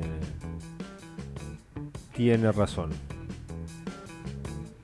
Eh, en los planes, la ayuda social no puede depender de punteros. Sí, es cierto. Ahora, ¿va a cambiar eso porque vos los planes se los saques a los movimientos sociales y los des a través de eh, eh, la estructura estatal eh, instituida, es decir, a través de gobierno central, gobernadores, intendentes? Articulados por ANSES o alguna rama de ANSES. Va a ¿Cómo cambiar, pero va a cambiar. Va a cambiar, por supuesto, sí. No, no. No, no, digo, digo, la va- va- distribución de no, los va a no, ser no, no. igual. No, o sea, va a no. seguir habiendo pun- punteros No, barriales no. que te van a dar el alto Digo- a la baja. no, digo, a ser... digo que va a, ca- va a cambiar a que va a haber una, un movimiento a cuentas directas. No, ¿por qué? Porque va a haber un. O sea, en, en teoría tendría que haber ¿Qué te- un registro, ¿Qué te, tendría que hace estar organizado. ¿Qué te hace pensar? Tiendo a creer ¿Qué te, que. hace, qué te hace pensar que eh, no podés lograr lo mismo sin alterar el sistema como, como está este, A ver. A ver, no, yo no, no, no, pero- no, ver, pero para, para, vamos, vamos por yo partes. lo que quiero, vamos por pero yo lo que quiero sincerar, porque esto no es una pelea por No, qué hacer con los planes sociales o por mejorar el sistema de asistencia social de la Argentina. Esto es una pelea por una caja Sí, sí. que es muy importante y que es una caja con la que se hace política y con la que está bien que se haga política. Sí. Porque ¿cuál es el problema? A ver, ¿cuál es el problema histórico que hay acá? El problema es el siguiente, los movimientos sociales tienen planes sociales que los utilizan en diferentes barrios para hacer diferentes proyectos. Utilizan una bolsa de planes sociales para pagar salarios a gente para que haga cosas. Desde mantener el funcionamiento de un comedero hasta generar una cooperativa que después, eh, junto entre la plata de esos planes más asistencia ya, de alguna sí. intendencia o lo que sea, se dedica a barrer, a hacer, este, pintar los cordones de las veredas o hacer mantenimiento de espacios públicos, diferentes Y cosas. así. funcionaron. Entonces, ¿cuál es el gran tema que tiene eso? Es que los movimientos sociales a través de todas esas labores han ido generando referentes barriales y esos referentes barriales en algunos momentos llegan a tener una densidad suficiente como para salir a disputar Un espacio político. un espacio, no, no, un, no un espacio político, un espacio de gestión Claro. en eh, distintos lugares de, sobre todo el conurbano bonaerense, donde hay movimientos que han logrado posicionar candidatos que son competitivos en las internas del peronismo. Entonces, lo que pasa es que los intendentes, aquellos que vienen de la organización más, más, más tradicional del peronismo bonaerense, dicen, no, pará, ¿por qué el Estado le está pagando a los movimientos sociales su campaña política? que no es exactamente que le esté pagando su campaña política, sino que le da una guita con la cual los movimientos sociales hacen cosas y con haciendo esas cosas logran que gente se identifique con ellos y al identificarse con ellos se identifica con ciertos referentes y al construir referentes co- construye la posibilidad de eh, disputar espacios de gestión dentro del Estado, Ahora, eh, dentro de alguna de las el instancias mensaje, estatales. El discurso y la mecánica de un movimiento social, eh, desde ya todo estaba apuntado a Levita, todo estaba apuntando a eh, Pero el el, no- Levita no es- en que esos dos referentes hoy ocupan un lugar en el gobierno, esos dos referentes hace 20, 30 años que están jugando, no se mueven de ahí. Eh, y tampoco crecieron mucho. Está pero está, per- está perfecto. O sea, yo, yo eso lo. Tampoco apareció alguien que, les, ha- que les haga sombra ver, dentro de sus propios espacios. A ver, yo está perfecto, yo eso lo, lo entiendo. Te puede caer bien, Bueno, mal o te regular, encarnizaste pará, con pero un deja- rival. deja- Pará, pará, pero te Ah. encarnizaste con un, con un rival y bueno, era el momento para encarnizarte, que encarnizarte con ese rival. Una disputa histórica entre la cámpora y entre eh, el movimiento Evita y cuando hoy hay una, la articulación de una idea, de un proyecto como este salario básico universal que sale desde espacios sociales y desde eh, buena parte de- del Estado, también de, digo de la Cámpora y también de, las, de las coaliciones que hace, la, que hace el, oficialismo. Entonces, te lo vuelvo a decir, para mí fue la presentación en sociedad y pateando la puerta del salario básico universal. Era una demanda hasta casi histórica de que haya un movimiento de lo que eran los planes. Una evolución en todo No, caso. Pero de vuelta, no lo. No, no, Tal vez no era el momento, pero el no, momento no, llegaba. lo fue, no lo fue. No, no fue una presentación eh, en sociedad del salario básico básico universal. Pues el problema que tiene eso es que eh, Cristina peleándose con el Evita no te junta los votos en el Congreso para que vos apruebes el salario básico universal. Es más, creo que contribuye a que sea más difícil ya juntar los votos. Eh, segundo, lo que está acá en discusión no es el salario básico universal. No. No, lo que es está lo que hay acá, la caja de momento. Lo que está acá en discusión es quiénes son lo que uti- los que utilizan la plata de los planes sociales para generar organización territorial y cómo y aprovechar esa organización territorial para generar referencias que sean capaces de competir por espacios de gestión. Esa es la discusión. Y es una discusión de vuelta que está acá no hace 15 días. No, Puede ser ya. que haya muchos que la descubrieron esta semana porque la mencionó Cristina. Pero esta discusión existe desde Dos meses después que, que aparecieron los planes sociales en la Argentina. Aparecieron los planes sociales en la Argentina y a los dos meses ya teníamos un problema que era que los intendentes se dieron cuenta que si las organizaciones sociales utilizaban esos planes y generaban estructuras paralelas territoriales dentro de sus lugares, eventualmente en algún lugar, en algún momento iban a ser capaces de competir con ellos. Y si hay algo que no le gusta a los intendentes es que tengan competencia. Bueno. Más dentro del peronismo. O sea, que tengan competencia por fuera del peronismo no les molesta. Ahora, que le salga un competidor dentro de su, pre- dentro de su propio de- dentro de su coto de casa re- restringido, ahí ya es más complicado. Ahora. Entonces, digo, pero de vuelta, sí. o sea, es una discusión, es una pelea que existe desde que existen los planes sociales. ¿Por qué? ¿Cuál es la necesidad de que vos tomes partido por uno de los dos bandos ahora? A escasos 15 meses, 16 meses de que tengas unas elecciones en las que te jugás o ganar o que todo se vaya a la mismísima mierda. Es apostar al pleno. Es apostar No, al pleno. creo que pero era- es de vuelta. Yo insisto, yo está bien, yo de, Cristina, de, de política entiendo muchísimo menos que Cristina, pero me No, parece no, que era total- y completamente innecesario esto. Y para contestar al último, ¿te puede caer eh, bien, mal o regular? eh, tanto el chino Navarro como Emilio Pérsico. Yo, mi opinión personal sobre los dos no la voy a dar porque es mi opinión personal y esas opiniones me las reservo para fuera del aire, salvo cuando se trata de fascistas en los cuales no tengo problemas Bien. en decir que son todos unas mangas de soretes mal cagados.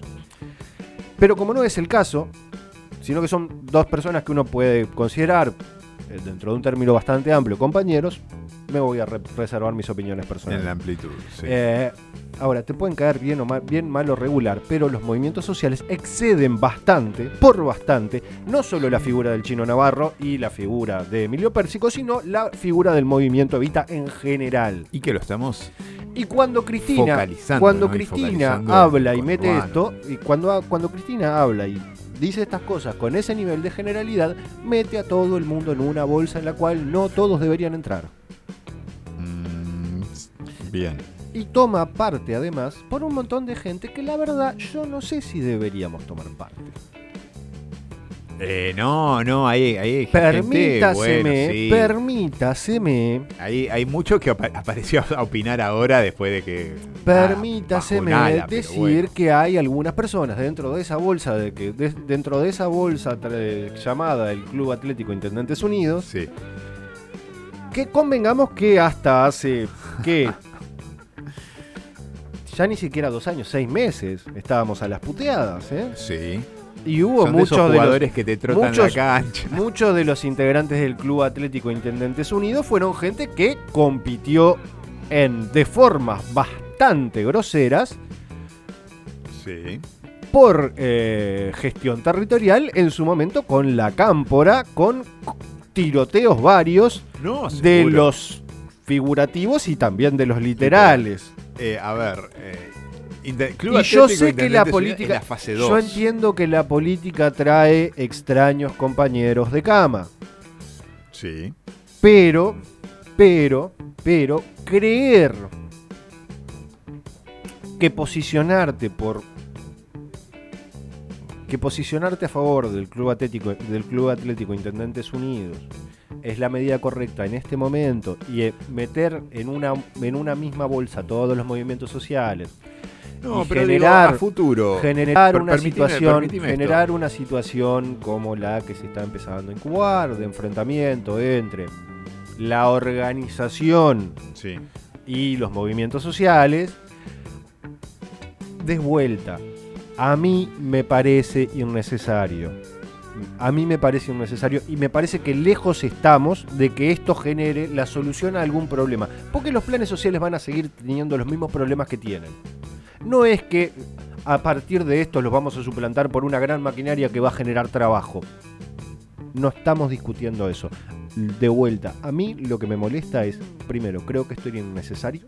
Y segundo, esto es una interna en la cual se está disputando Sí. una herramienta política, que es la utilización de los planes sociales como factor de acumulación.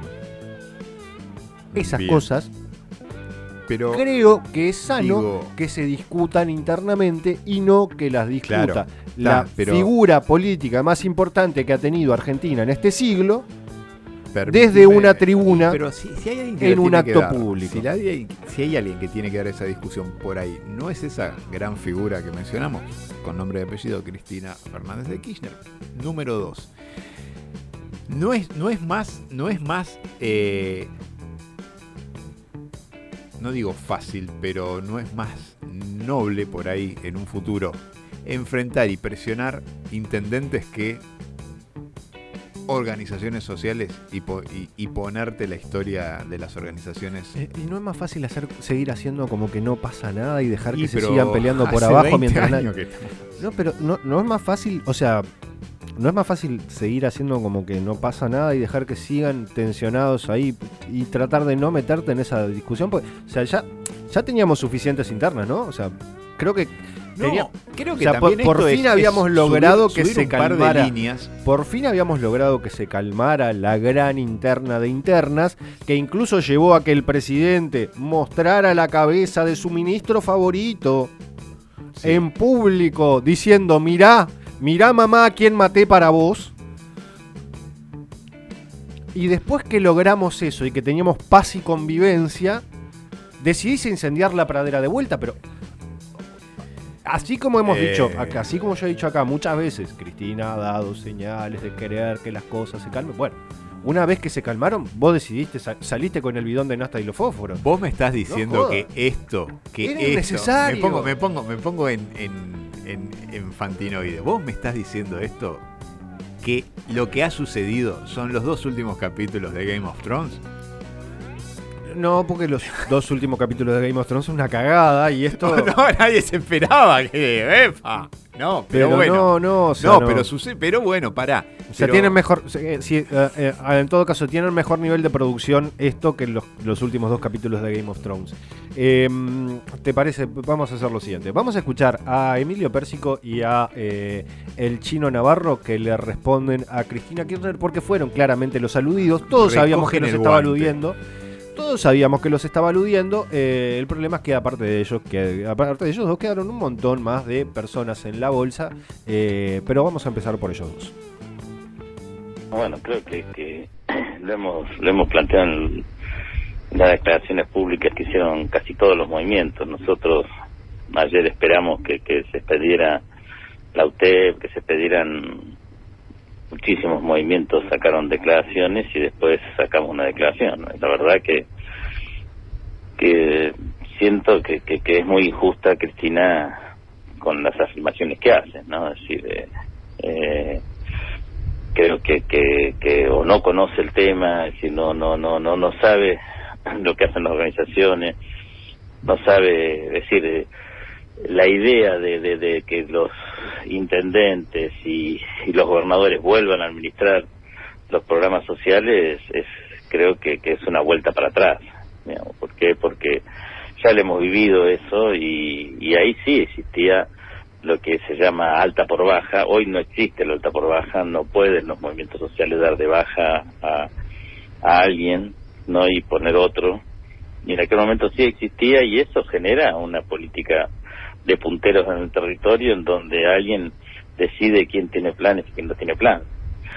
Hoy eh, el plan social ya no es más eh, un, plan de, de garantizar el trabajo, un trabajo social garantizado, sino es un salario social garantizado. Es decir, es- son compañeros que están trabajando y el trabajo que hacen muchas veces es muchísimo más duro, o, o la mayoría de las veces es muchísimo más duro de lo que es la economía formal.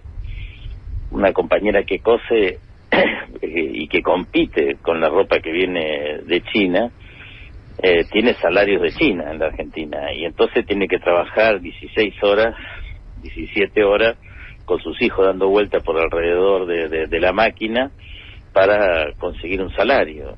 Y esa compañía no tiene derecho a tener una ayuda del Estado para poder trabajar menos horas y, y, poder cuidar a su hijo. O, o por ejemplo, también en, en, en, la, en la horticultura, gran cantidad de compañeros también ahí se le ha dado planes sociales eh, a los compañeros que producen la verdura, las frutas, ¿por qué? Porque también pasa lo mismo, es decir, eh, eh, las ganancias son tan cortitas que, que, que vos tenés que autoexplotarte, vos y tu familia. Yo fui productor y sé de eso, que mis hijos se criaron, como digo yo, en una jaula, algunos de ellos en una jaula en la punta del surco, acompañándote desde muy chiquitito. y, y, y bueno, y, y- creo que, que el salario social complementario es una ayuda para esos compañeros para que puedan desarrollar la actividad que están desarrollando. Y, y insisto, y no es que no trabajan, trabajan muchísimo, eh, y es la nueva explotación de este capitalismo. Este capitalismo a los compañeros que trabajan en la economía formal, mira, la mayoría de los compañeros que trabajan en la economía formal tienen dos salarios por, por familia, eso que son pobres, yo lo quiero discutir, ¿no? Así que hoy que hoy trabajando en la economía formal, vos también sos pobre, lo quiero discutir, porque la verdad que eh, eh, hoy no lo, el 20% más más alto de ingreso en la Argentina ¿no? Eh, es eh, de 180 mil pesos por una familia de cuatro personas. Y en general en esas familias hay dos salarios por familia, por lo menos, y no hay dos salarios y una jubilación.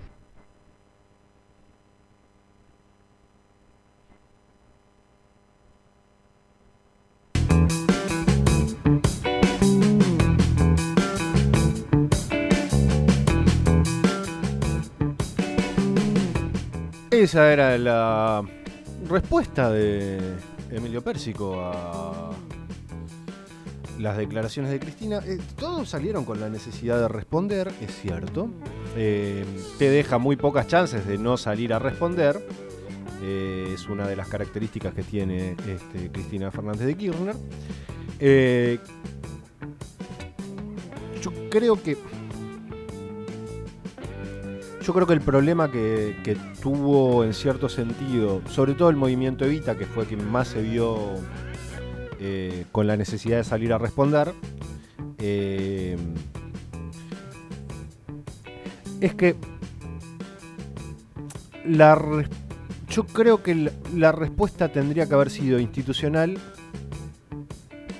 Y no personal. Y no que salieran todos a llorar después de que, de, que habló Cristina. Cristina nos maltrató. Ay, qué horrible, Cristina nos maltrató. Que no, que- no quiero decir que, que, ella, que esa haya sido exactamente el tono, estoy exagerando, estoy tratando de ser este un poco este, gracioso porque es viernes de noche y estamos discutiendo esta pelotudez. Eh, pero creo que llega un momento en el cual tu respuesta tiene que ser institucional, tiene que ser de todo el movimiento. Pues si tu problema es eh, Cristina se metió eh, en contra de Levita porque está caliente con Pérsico y con Navarro por eh, que han tenido manejo, sobre todo en los años de macrismo, que desde ciertos sectores del, del cristinismo, del kirchnerismo más duro, consideran como desleales. Entonces tu respuesta no puede ser que salgan Pérsico y Navarro a contestarle. Tu respuesta debería haber sido institucional y decir, como movimiento Evita, integrante de bla bla bla y como coordinadora de movimientos sociales y bla bla bla bla bla, nos parece que la compañera está equivocada por esto, esto y esto, y se terminó, y se acabó, y seguir la discusión. Pero no pero, fue así. Pero no, No entonces salen estos dos. Perdón, casi, casi derrapo después de decir que. Entonces salen este, Pérsico y Navarro a querer eh, disputar presencia política con Cristina Fernández de Kirchner cuando ya a esta altura del partido Te que creo cuenta que, buena parte de la dirigencia política argentina debería aprender que no se disputa presencia política contra fucking Cristina Fernández de Kirchner porque nadie es más poronga que ella. Acéptenlo, acéptenlo de una buena vez. Nadie, le, nadie puede tratar de opacarla, aun cuando se equivoca, como creo que se está equivocando en este momento. Aun cuando se equivoca, nadie va a lograr opacarla. Porque nadie es mejor que ella en esto. Nadie. Quisieron. No vas a hablar mejor que Cristina. dar- No vas a dar mejor impresión que Cristina. O sea, Cristina es mejor que ustedes, muchachos. No traten de jugar a poronguearla contra Cristina porque Cristina es más trataron. poronga que ustedes. No, ni, ni siquiera trataron. tra- Lo que hicieron fue tratar de salir a.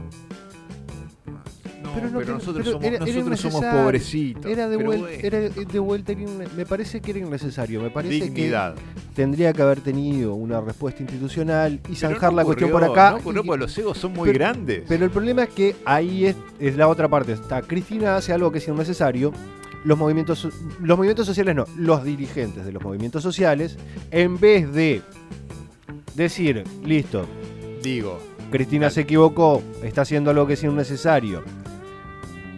No entremos en esa. No es necesario tener esta pelea ahora, o al menos no, no es necesario tener esta pelea públicamente ahora. Salen todos como descornados hachazo a querer opacar a Cristina en, Pero, el- en la ahí arena vamos, política. Ahí vamos. Ahora me, dej- me dejas en, en una esquina donde yo te digo, ¿y si esta respuesta no los pone mucho más en evidencia y desnudos que aludirse a que la evita somos nosotros?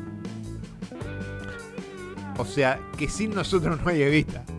No hay movimiento evita. Yo- a ver, eh, Quedaron dando vuelta como un trompo, pero el efecto era ese. Game set and match. yo no. Quedaron vuelta, vuelta como un trompo, pensalo. No, no, es que yo, o sea, vuel- eh, lo que es lo que te acabo de decir, o sea, eh, era completamente innecesario y es tratar de salir a, a preservar tu figura política por encima del movimiento, me parece. Y eh, bueno, y ahí está. Me parecía algo completamente innecesario, sobre todo cuando además lo único que vas a hacer es determinar, dañar eh, tu figura política, pues estás compitiendo contra Cristina Fernández de Kirchner. Es difícil que no quedes, que no caigas en algún sector de los círculos del ridículo. Eh, Cosa que sucedió. el problema es que, de vuelta, era innecesario, era innecesario responder. O sea, tendría que haber. Tendría que haber sido una respuesta formal, institucional, eh, y no una respuesta de figuras políticas a figura política, porque queda mal. Eh, además de eso, además de eso, y para terminar de armar este pool de errores no forzados eh, y ventiladas de discusiones internas que innecesariamente se dan en conferencia de prensa. ¿Quién podía decir, che, falta que hable yo? El hippie favorito de todos. El señor presidente de la nación, Alberto Fernández. Con una lapicera en la mano, todo el tiempo. con una ¿Vio? ¿Vio? lapicera en la mano, con una lapicera en la mano, salió a bancar a los movimientos sociales. Pero Vamos el tío- a escucharlo, vamos a escucharlo primero. a las organizaciones sociales que estuvieron al lado nuestro ayudándonos a contener definitivamente a esos sectores más vulnerables, llevando solidaridad donde la solidaridad no existía, llevando compromiso donde el compromiso no existía. Y quiero agradecérselos, aun cuando algunas hagan picardías, que nosotros no convalidamos. Lo que no es bueno es generalizar. No esperen que yo generalice. Eterna deuda de gratitud para con cada una de esas organizaciones. Ahí veo al compañero de garganta profunda. Como él, miles. Uh, Poderosa. No, profunda no, poderosa. Poderosa. Poderosa, poderosa, poderosa, poderosa, poderosa. Pero, pero profunda también, ¿eh? porque la verdad es que nos enseñaban en esas revistas muchas cosas que eran ocultas por otros medios. Entonces, como lo veo a él, veo en él a miles de compañeros de organizaciones sociales que han trabajado denodadamente todo este tiempo para que la Argentina no explote. Acuérdense, hagan memoria. Cuando nosotros llegamos, la verdadera discusión era ¿Cuánto tiempo va a pasar para que en la Argentina haya un estallido social? ¿Cuánto tiempo va a pasar para que ocurra el primer saqueo? ¿Cuánto tiempo va a pasar para que la gente se levante demandando comida? Nada de eso pasó. Y en gran medida nada de eso pasó porque las organizaciones sociales estuvieron acompañándonos. Estuvieron al lado de los más necesitados, estuvieron al lado de los más vulnerables. No se llevaron la plata de los vulnerables, los acompañaron, los alimentaron, se asociaron al Estado en la gestión de todo eso. A todos ellos gracias, porque no saben todo lo que hicieron por los derechos humanos. En este día que hoy nos obliga a recordar a los derechos humanos.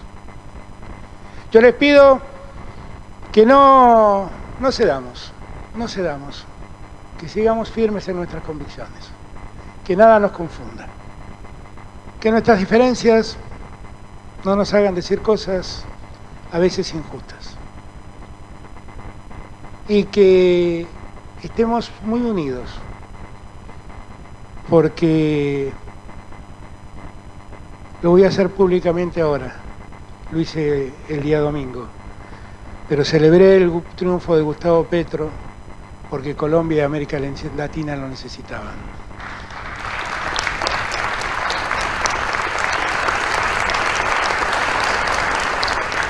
Y porque aspiro que poco a poco América Latina vaya encaminándose hacia ese lugar, donde podamos estar unidos y construir la patria en unidad que nos hace falta.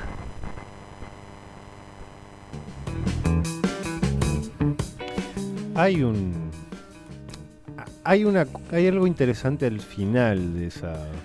de ese audio. Eh, que es la. la apelación a la unidad. Sí. No es inocente. No, como tampoco el dice apelar a esa la unidad. pícaras. Eh, yo eh, estoy. eh, creo que se, se pierde mucho el- del contexto por eh, el error grosero de eh, confundir a la Garganta Poderosa, eh, que es el órgano de difusión de la organización La Poderosa, eh, con una película porno de los años 70. eh, lo cual ha dado para eh, chistes de todo tipo, muy buenos memes, momentos muy interesantes, pero como decía Nacho Levi de La Poderosa, son todos muestras de que somos una manga de mojigatos, Y porque en realidad... No, porque en realidad, claro, o sea, eh, no nos hubiéramos reído si, se confundía con otro cosa. O sea, lo que nos hace reír "Ey, está hablando de chupar fija. Bueno, eh, sí, bueno, está, sí, se, se mandó, se, mandó ese gaf. Eh, lo que sí me gustaría eh, retomar de lo otro que dijo, que me parece lo que tenemos que aclarar, más allá de que a mí también me causó gracia, ¿eh? o sea, no, no lo Sí, niego, no me estoy subiendo a ningún, a no me estoy subiendo a ningún banquito de superioridad moral, no estoy haciendo, yo lo, lo único que digo, me, me parece que ya, ya es viernes, ya pasó bastante tiempo desde eso, los chistes ya se hicieron todos, me parece que estaría bueno que empecemos a hablar del contenido político de lo que dijo eh, Alberto Fernández, porque de última eh, es el presidente, que no es un cargo menor en la administración del Estado argentino, y dijo algunas cosas que, que sería bueno que, tu- que tomáramos nota.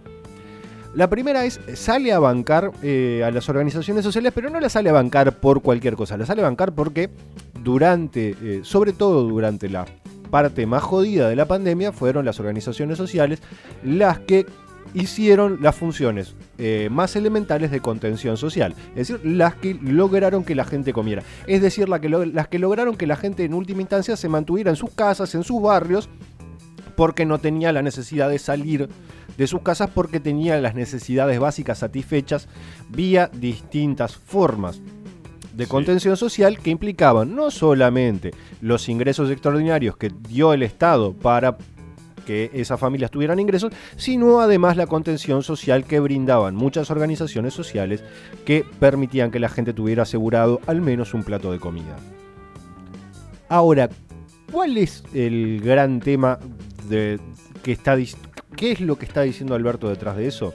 Detrás de eso lo que está diciendo Alberto es mi gobernabilidad, bue- buena parte de mi gobernabilidad ha dependido de un buen entendimiento con las, con las organizaciones sociales. Es claro, es claro que Alberto Fernández no está teniendo ese buen entendimiento con buena parte de la territorialidad de la organización peronista. No está teniendo ese buen entendimiento con el partido justicialista, más allá de que sea presidente del partido, y eso es lo más preocupante. Bueno, claro. Y lo que nos está queriendo decir Alberto Fernández en, ese, eh, eh, en esas declaraciones es, mi, or- mi organización territorial son los movimientos sociales. Los movimientos sociales son mi forma de, eh, o sea, mi respaldo territorial. Ahora, hay un problema con eso y creo que es lo que no dimensiona Alberto. Las organizaciones sociales son el respaldo territorial de todo aquel que en cierto sentido tiene la manijita de la maquinita de aprobar planes sociales. Porque, y ese es el gran problema que ha tenido los, movimientos sociales con el resto de, de las este, organizaciones de lo que podríamos llamar la amplia izquierda, que es que incluso durante el macrismo los movimientos sociales en algún momento tuvieron que encontrar alguna forma de acordar con el gobierno porque buena parte de su estructura de funcionamiento depende de la existencia de los planes sociales. De hecho, los planes sociales durante el macrismo se multiplicaron. Hubo más planes sociales durante el macrismo que durante el kirchnerismo. Por, básicas, por, varias cosas. Primero porque aumentaron. eh, aumentó ostensiblemente la cantidad de personas por debajo de la línea de pobreza, eh, lo cual aumenta la necesidad de ayuda social. eh, pero además porque el macrismo eh, encontró una forma bastante barata de mantener a raya, sobre todo durante sus primeros dos años, el descontento social que provocaban algunas de sus medidas, metiendo plata en mantener a ciertas organizaciones sociales más ocupadas en generar nuevas estructuras con lo que se, lo que se les estaba dando que en organizar eh, marchas para protestar porque había despidos en el Estado. No sé si se entiende. No creo que haya estado mal eso. Creo que eh, es parte de la política. Moralizar eso me parece al menos algo que podemos sentarnos a discutir y, y de vuelta. Me parece que es una opinión que yo puedo tener personalmente, pero no da para decirla acá en este micrófono. Pero el tío. Eh, entonces, de vuelta, yo entiendo que Alberto crea que su organización territorial son al menos algunos movimientos sociales. Eh, creo que creer que por esa razón los movimientos sociales le van a responder de manera casi este, incondicional es forzar un poquito la interpretación de los hechos dados. Pero lo que sí es cierto es que Alberto sale a bancar a las organizaciones sociales eh, y a meterse de lleno en esta interna, primero porque tiene que hacerlo, porque no puede quedarse, una vez que habló la vicepresidenta, él tiene que hablar, no puede quedarse al margen.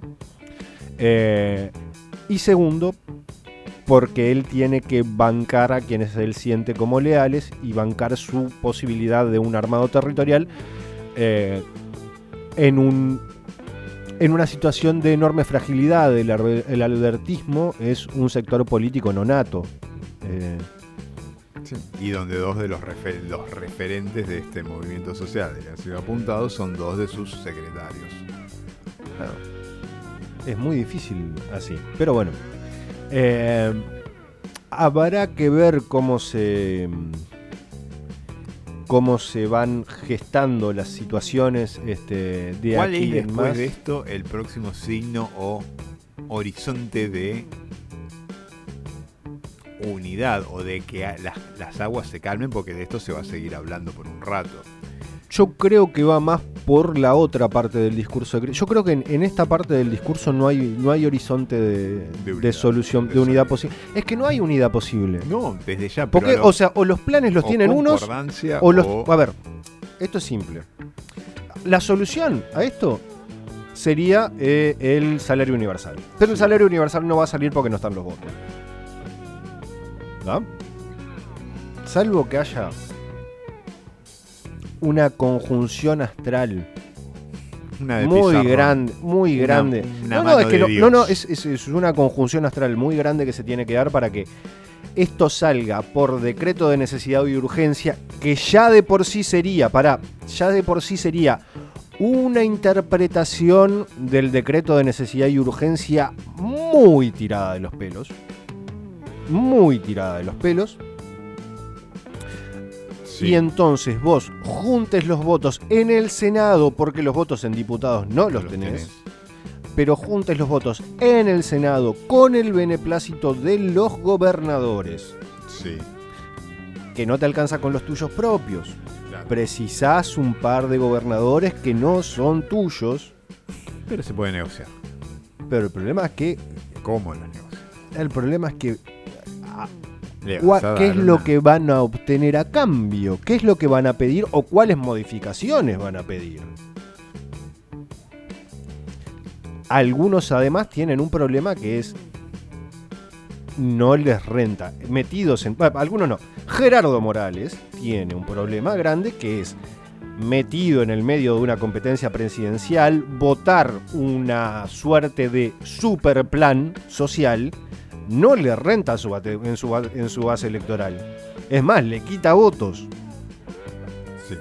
Ponele, pero. O sea, sí. es decir, el problema es, vos en algún momento podés decir, eh, es, un, es un plan que a los radicales les puede tentar.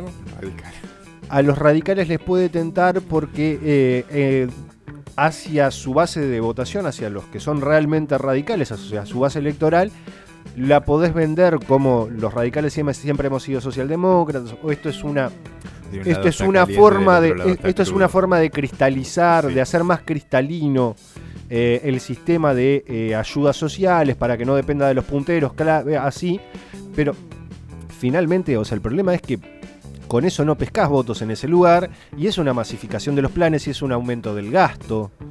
Es muy difícil vender eso a tus votantes a menos de un año de eh, las eh, paso, a, o mejor dicho, a poco, a poco más de un año de las paso, en las cuales vas a salir a jugarte estamos- la estamos- posibilidad de ser presidente. La posibilidad que la posibilidad que creo que más se le arrima es no quedarte. Pero por eso digo, no, Sí. pero además de todo eso, una vez que eso sale, estás a tiro de cautelar y de persaltum para que llegue a la Corte Suprema de Justicia y la Corte Suprema de Justicia diga, che, esto está bien, sí, es un decreto de necesidad y urgencia que está bien hecho, respeta las condiciones de un decreto de necesidad y urgencia, o que la Corte te diga, che, pero ¿por qué es que esto es necesario y urgente? A ver, explícame, fundamentame por qué eh, dar un salario a todas las personas, dar- eh, fijar un salario universal sería algo necesario y urgente.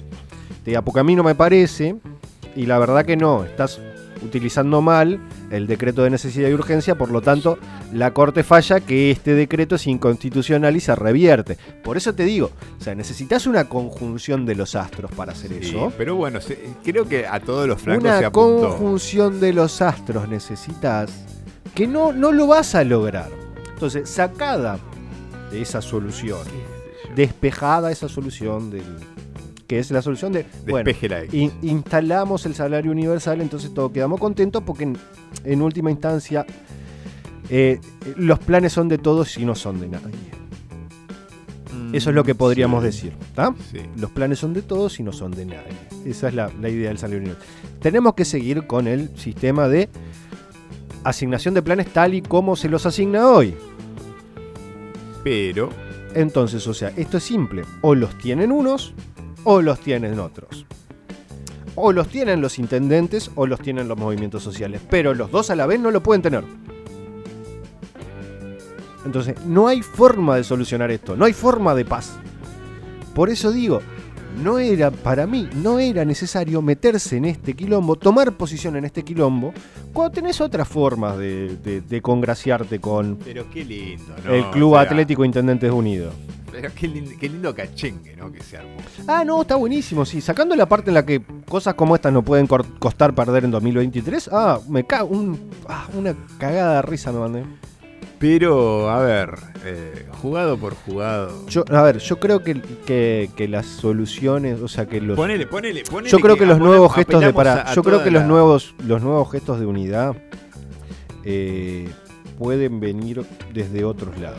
Pueden venir o bien desde otra cosa que mencionó Cristina en su discurso, que fue eh, la, el, el Festival de, Importaciones y la necesidad de instalar Sí. mejores controles. eh, y de que haya una mejor coordinación entre el Banco Central, eh, AFIP y este y y otras, y otras este, reparticiones estatales para controlar eh, la sobre todo la, la sobredeclaración, la sobrefacturación de importaciones. Pero por ese lado puede venir y puede venir también por algo que se va a dar la semana que viene, que es la reunión de Martín Guzmán con algunos de los grandes empresarios de distintas ramas que tienen la característica, todos ellos, de ser formadores de precios. En función de que Martín Guzmán tiene una suerte de fecha límite, que es o mostrás claramente que hay una baja de la inflación en los próximos tres meses, o yo te voy a tener que pedir la renuncia.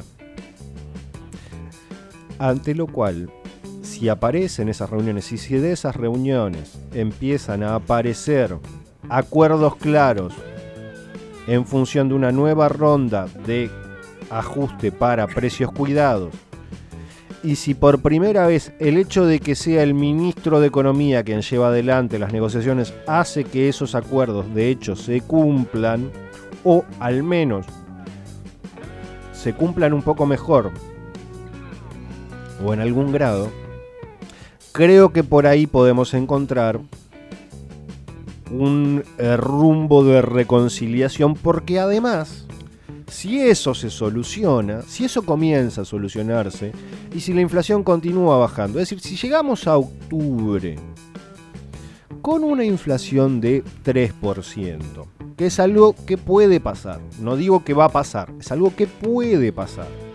Si llegamos a octubre con una inflación de 3% y vos tenés un clima en el cual vos decís, bien, 3% es la inflación que vamos a tener por mes de aquí a las elecciones.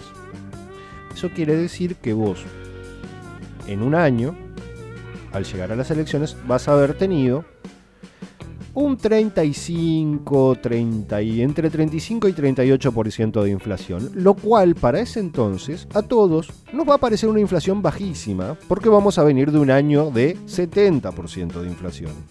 Es decir, vamos a haber bajado la inflación a la mitad, con crecimiento económico. hay un factor ahí que es depender de esa reunión y de No, depender el de- no, depende corazón de los de- empresarios depende no- no, depende de no, sola- no, depende no solamente de la reunión, depende de un montón de cosas más.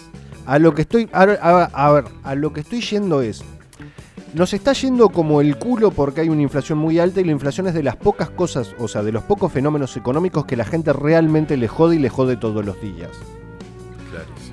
Ahora, si eso, no digo se soluciona completamente, pero sino empieza a percibirse que se está solucionando, lo otro que se va a percibir es que tenemos un, un desempleo del 7%, que es uno de los desempleos más bajos que solemos tener, pues, como dije hoy más adelante, la- el desempleo estructural en Argentina es entre, depende qué eh, autor le preguntes, es entre 4,5 y 5 puntos. Tenemos un PBI para el primer trimestre de el- del año 2022 que creció un 6%, ¿tá? creció un punto más que el trimestre anterior. Y tenés más o menos, o sea, no digo la certeza, pero si todo se mantuviera más o menos así, si continuara con esta línea casi inercial, vos tenés un año en el cual vas a crecer entre 5,5 y 6 puntos, es decir, vas a, tener un, vas a tener crecimiento de PBI entre 5,5 y 6 puntos, dos puntos por encima de lo que vos estabas planeando en tu acuerdo con el FMI, vas a tener un déficit de la balanza comercial que va a ser un poco menor que el año eh, un superávit comercial que va a ser un poco menor que el año pasado, pero en buena medida está fundamentada esa caída en que estás importando mucho más porque estás produciendo más. Vas a seguir teniendo buenos precios de eh, sobre todo de los cereales y de la energía, o sea, buenos precios en dólares, y vas a si todo sale bien con el gasoducto Néstor Kirchner, en algún momento no solamente casi que abastecerte vos mismo No se habló esta de gas, semana, no se sino habló que además, sino que además vas a poder empezar a exportar y eso te va a dar una entrada en dólares. Es decir, lentamente lo que pasa es que vas a solucionar el único problema que estás teniendo, que es la gente cree que estamos mal económicamente porque en cierto sentido en la cotidiana estamos mal, aunque todo te hace pensar. O sea, a ver, estamos saliendo de la crisis económica, pero estamos saliendo con una velocidad tan lenta que el hecho de que haya inflación hace que la gente no note que estamos, que estamos recuperando actividad económica. Porque a la gente lo único que le preocupa Es es que su salario está corriendo una carrera contra la inflación y la está perdiendo. Muy por detrás. Entonces, si vos despejás eso, después todos los, los indicadores económicos te dan desde más o menos a bastante bien. Si vos solucionas inflación, la gente además va a empezar a notar que los demás econo- eh, indicadores económicos están dando de muy bien a bastante bien. Sí. Ahora, Sí. solucionas, y entonces si solucionas eso, a, a lo que voy, si solucionas eso, empezás a, empezás a ver más claro que podés ganar en 2023. Y no hay nada que unifique más que la posibilidad de una victoria. Porque ahora Se el problema acomoda, es que ahora acomoda. nos estamos peleando porque todos están convencidos de que perdemos, porque hoy la verdad con la situación tal como está, vamos a perder. Vamos a perder básicamente porque tenemos inflación eh, y porque, lamento decirlo, la gente es imbécil. ¿Ah? Entonces la gente va a volver a votar a Mauricio Macri o una versión lavada de Mauricio Macri porque está disconforme, porque Ay, hay inflación. enojado, entonces no hay inflación, no entonces lo que vamos a tener es eh, básicamente Sí, pero- que es- ah, se haga crema todo, que eso, o sea, que se haga mierda todo para que sepamos que... bueno, está. Pero bueno, fuera de eso, fuera de eso, eh, esa es la situación en la que estamos. Sería muy bueno que todos contribuyéramos a que eso suceda, a que se solucione ese problemita con la inflación. Sería muy bueno que contribuyera, empezando el propio gobierno, haciéndose, a- poniéndose a hacer cosas como para lograr solucionar ese problema, en vez de creer en la buena voluntad este, y en la fuerza del diálogo.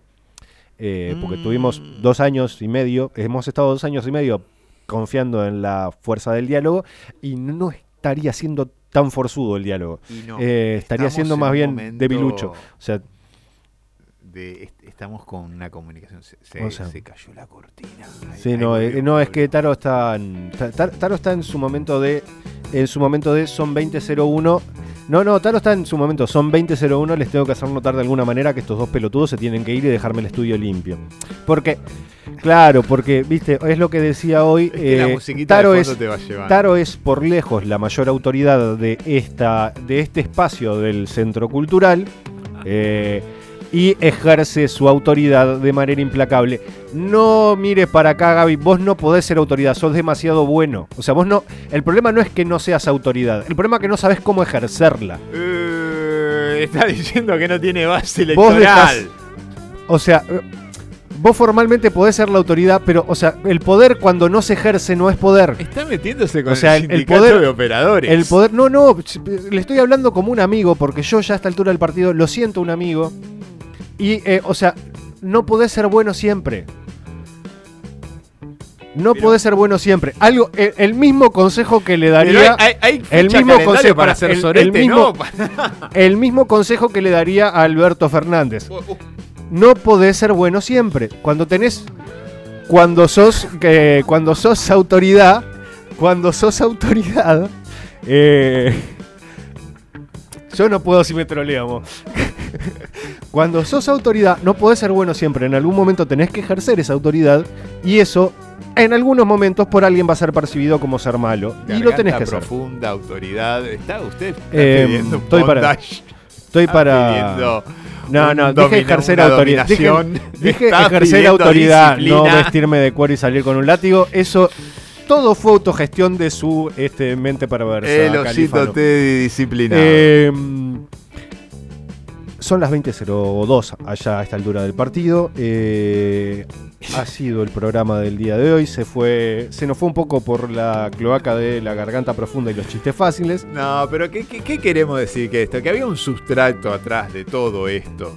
Que al haber nacido el, el retoño, Alberto al no tener caricias y afecto, se ponía en un... hacer un zapping No, picaresco. Innecesario, innecesaria esa sobreinterpretación. Un de zapping... Ese- Sí, muy sí, muy sí, bueno. Taro. Muy bueno. No, es que había, había unos cuantos que estaban. Había, había unos tantos que estaban. que estaban muy bien. Que estaban muy bien. Uno. Este. Ahora no, no me acuerdo. Había. a la movilera de Anal 9. Eh, sí. Ha, ha habido unos cuantos. Este, No, pero. Y se le, se le, le- le quedó acá como atravesada y largó Bueno. todo. Pero bueno, Eh, la verborragia. Creo que ya ahora sí es, es momento de irnos. Eh, nos espera abajo una, una cerveza fría. Eh, Póngale, sí. Siempre me acuerdo del. eh, Creo que es uno de los mejores títulos para un Ay, tema. que es mierda. un tema de Tom. No, es un, Tom- un tema de Tom Waits que habla sobre un prostíbulo y se llama Cerveza caliente y mujeres frías. Es de los mejores. No, no, no es un tema que te estoy pidiendo. Me acabo de acordar del. Me acabo de acordar del título de ese tema. Acabo de hacer paniquear a Taro que estaba buscando una lista de temas como. Como eh, loco este, y mirándome como incrédulo. Yo, ent- yo entrego la, la Em, lista de temas a la madrugada y me la toquetean toda. Pro- Me la- prometería, prometería traer ese, No, ese tema. la de Tom lista de temas me la toquetean.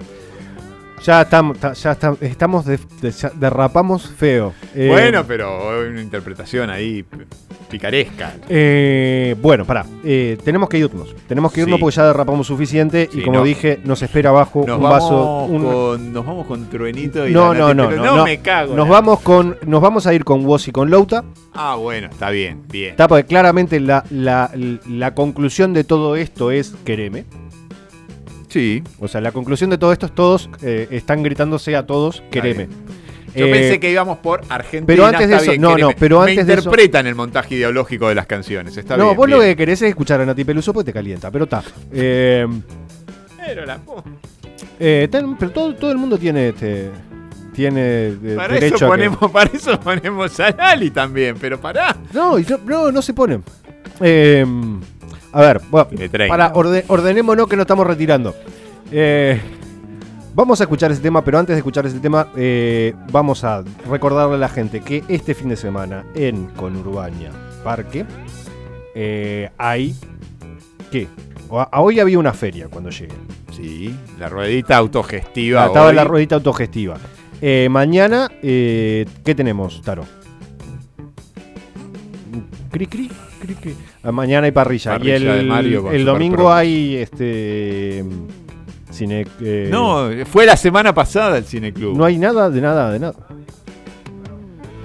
Mañana, eh, al parecer, podría o no haber un karaoke a la noche. Eh, estamos en eso. Eh, voy a instalar. No, no me miren a mí Yo- porque yo yo, lo único que- yo lo único que si prácticamente si de- mañana- devastado en este si momento. mañana hay karaoke y, te- y se cuenta con la presencia del señor Javier Califano, yo por favor, Taro, pido videos. Yo no voy a poder estar porque en el día de mañana viene mi señora madre a la ciudad de Buenos Aires a visitarme y eh, tengo que cumplir deberes de hijo. Eh, pero bueno, así que En algún momento vamos a hacer un karaoke y vamos a estar obligados durante a todo el fin de semana en la parrilla de Mario, eh, cerveza y buena música en eh, Conurbaña Parque y la probabilidad de que en la noche de mañana No, haya karaoke y cante Javier No, Califano. no. Mientras tanto, lo único que resta decir es que el viernes que viene a las 6 de la tarde volveremos a estar aquí en eh, conurbañaparque.com eh, para emprender junto a ustedes la última vuelta. Que pasen bien.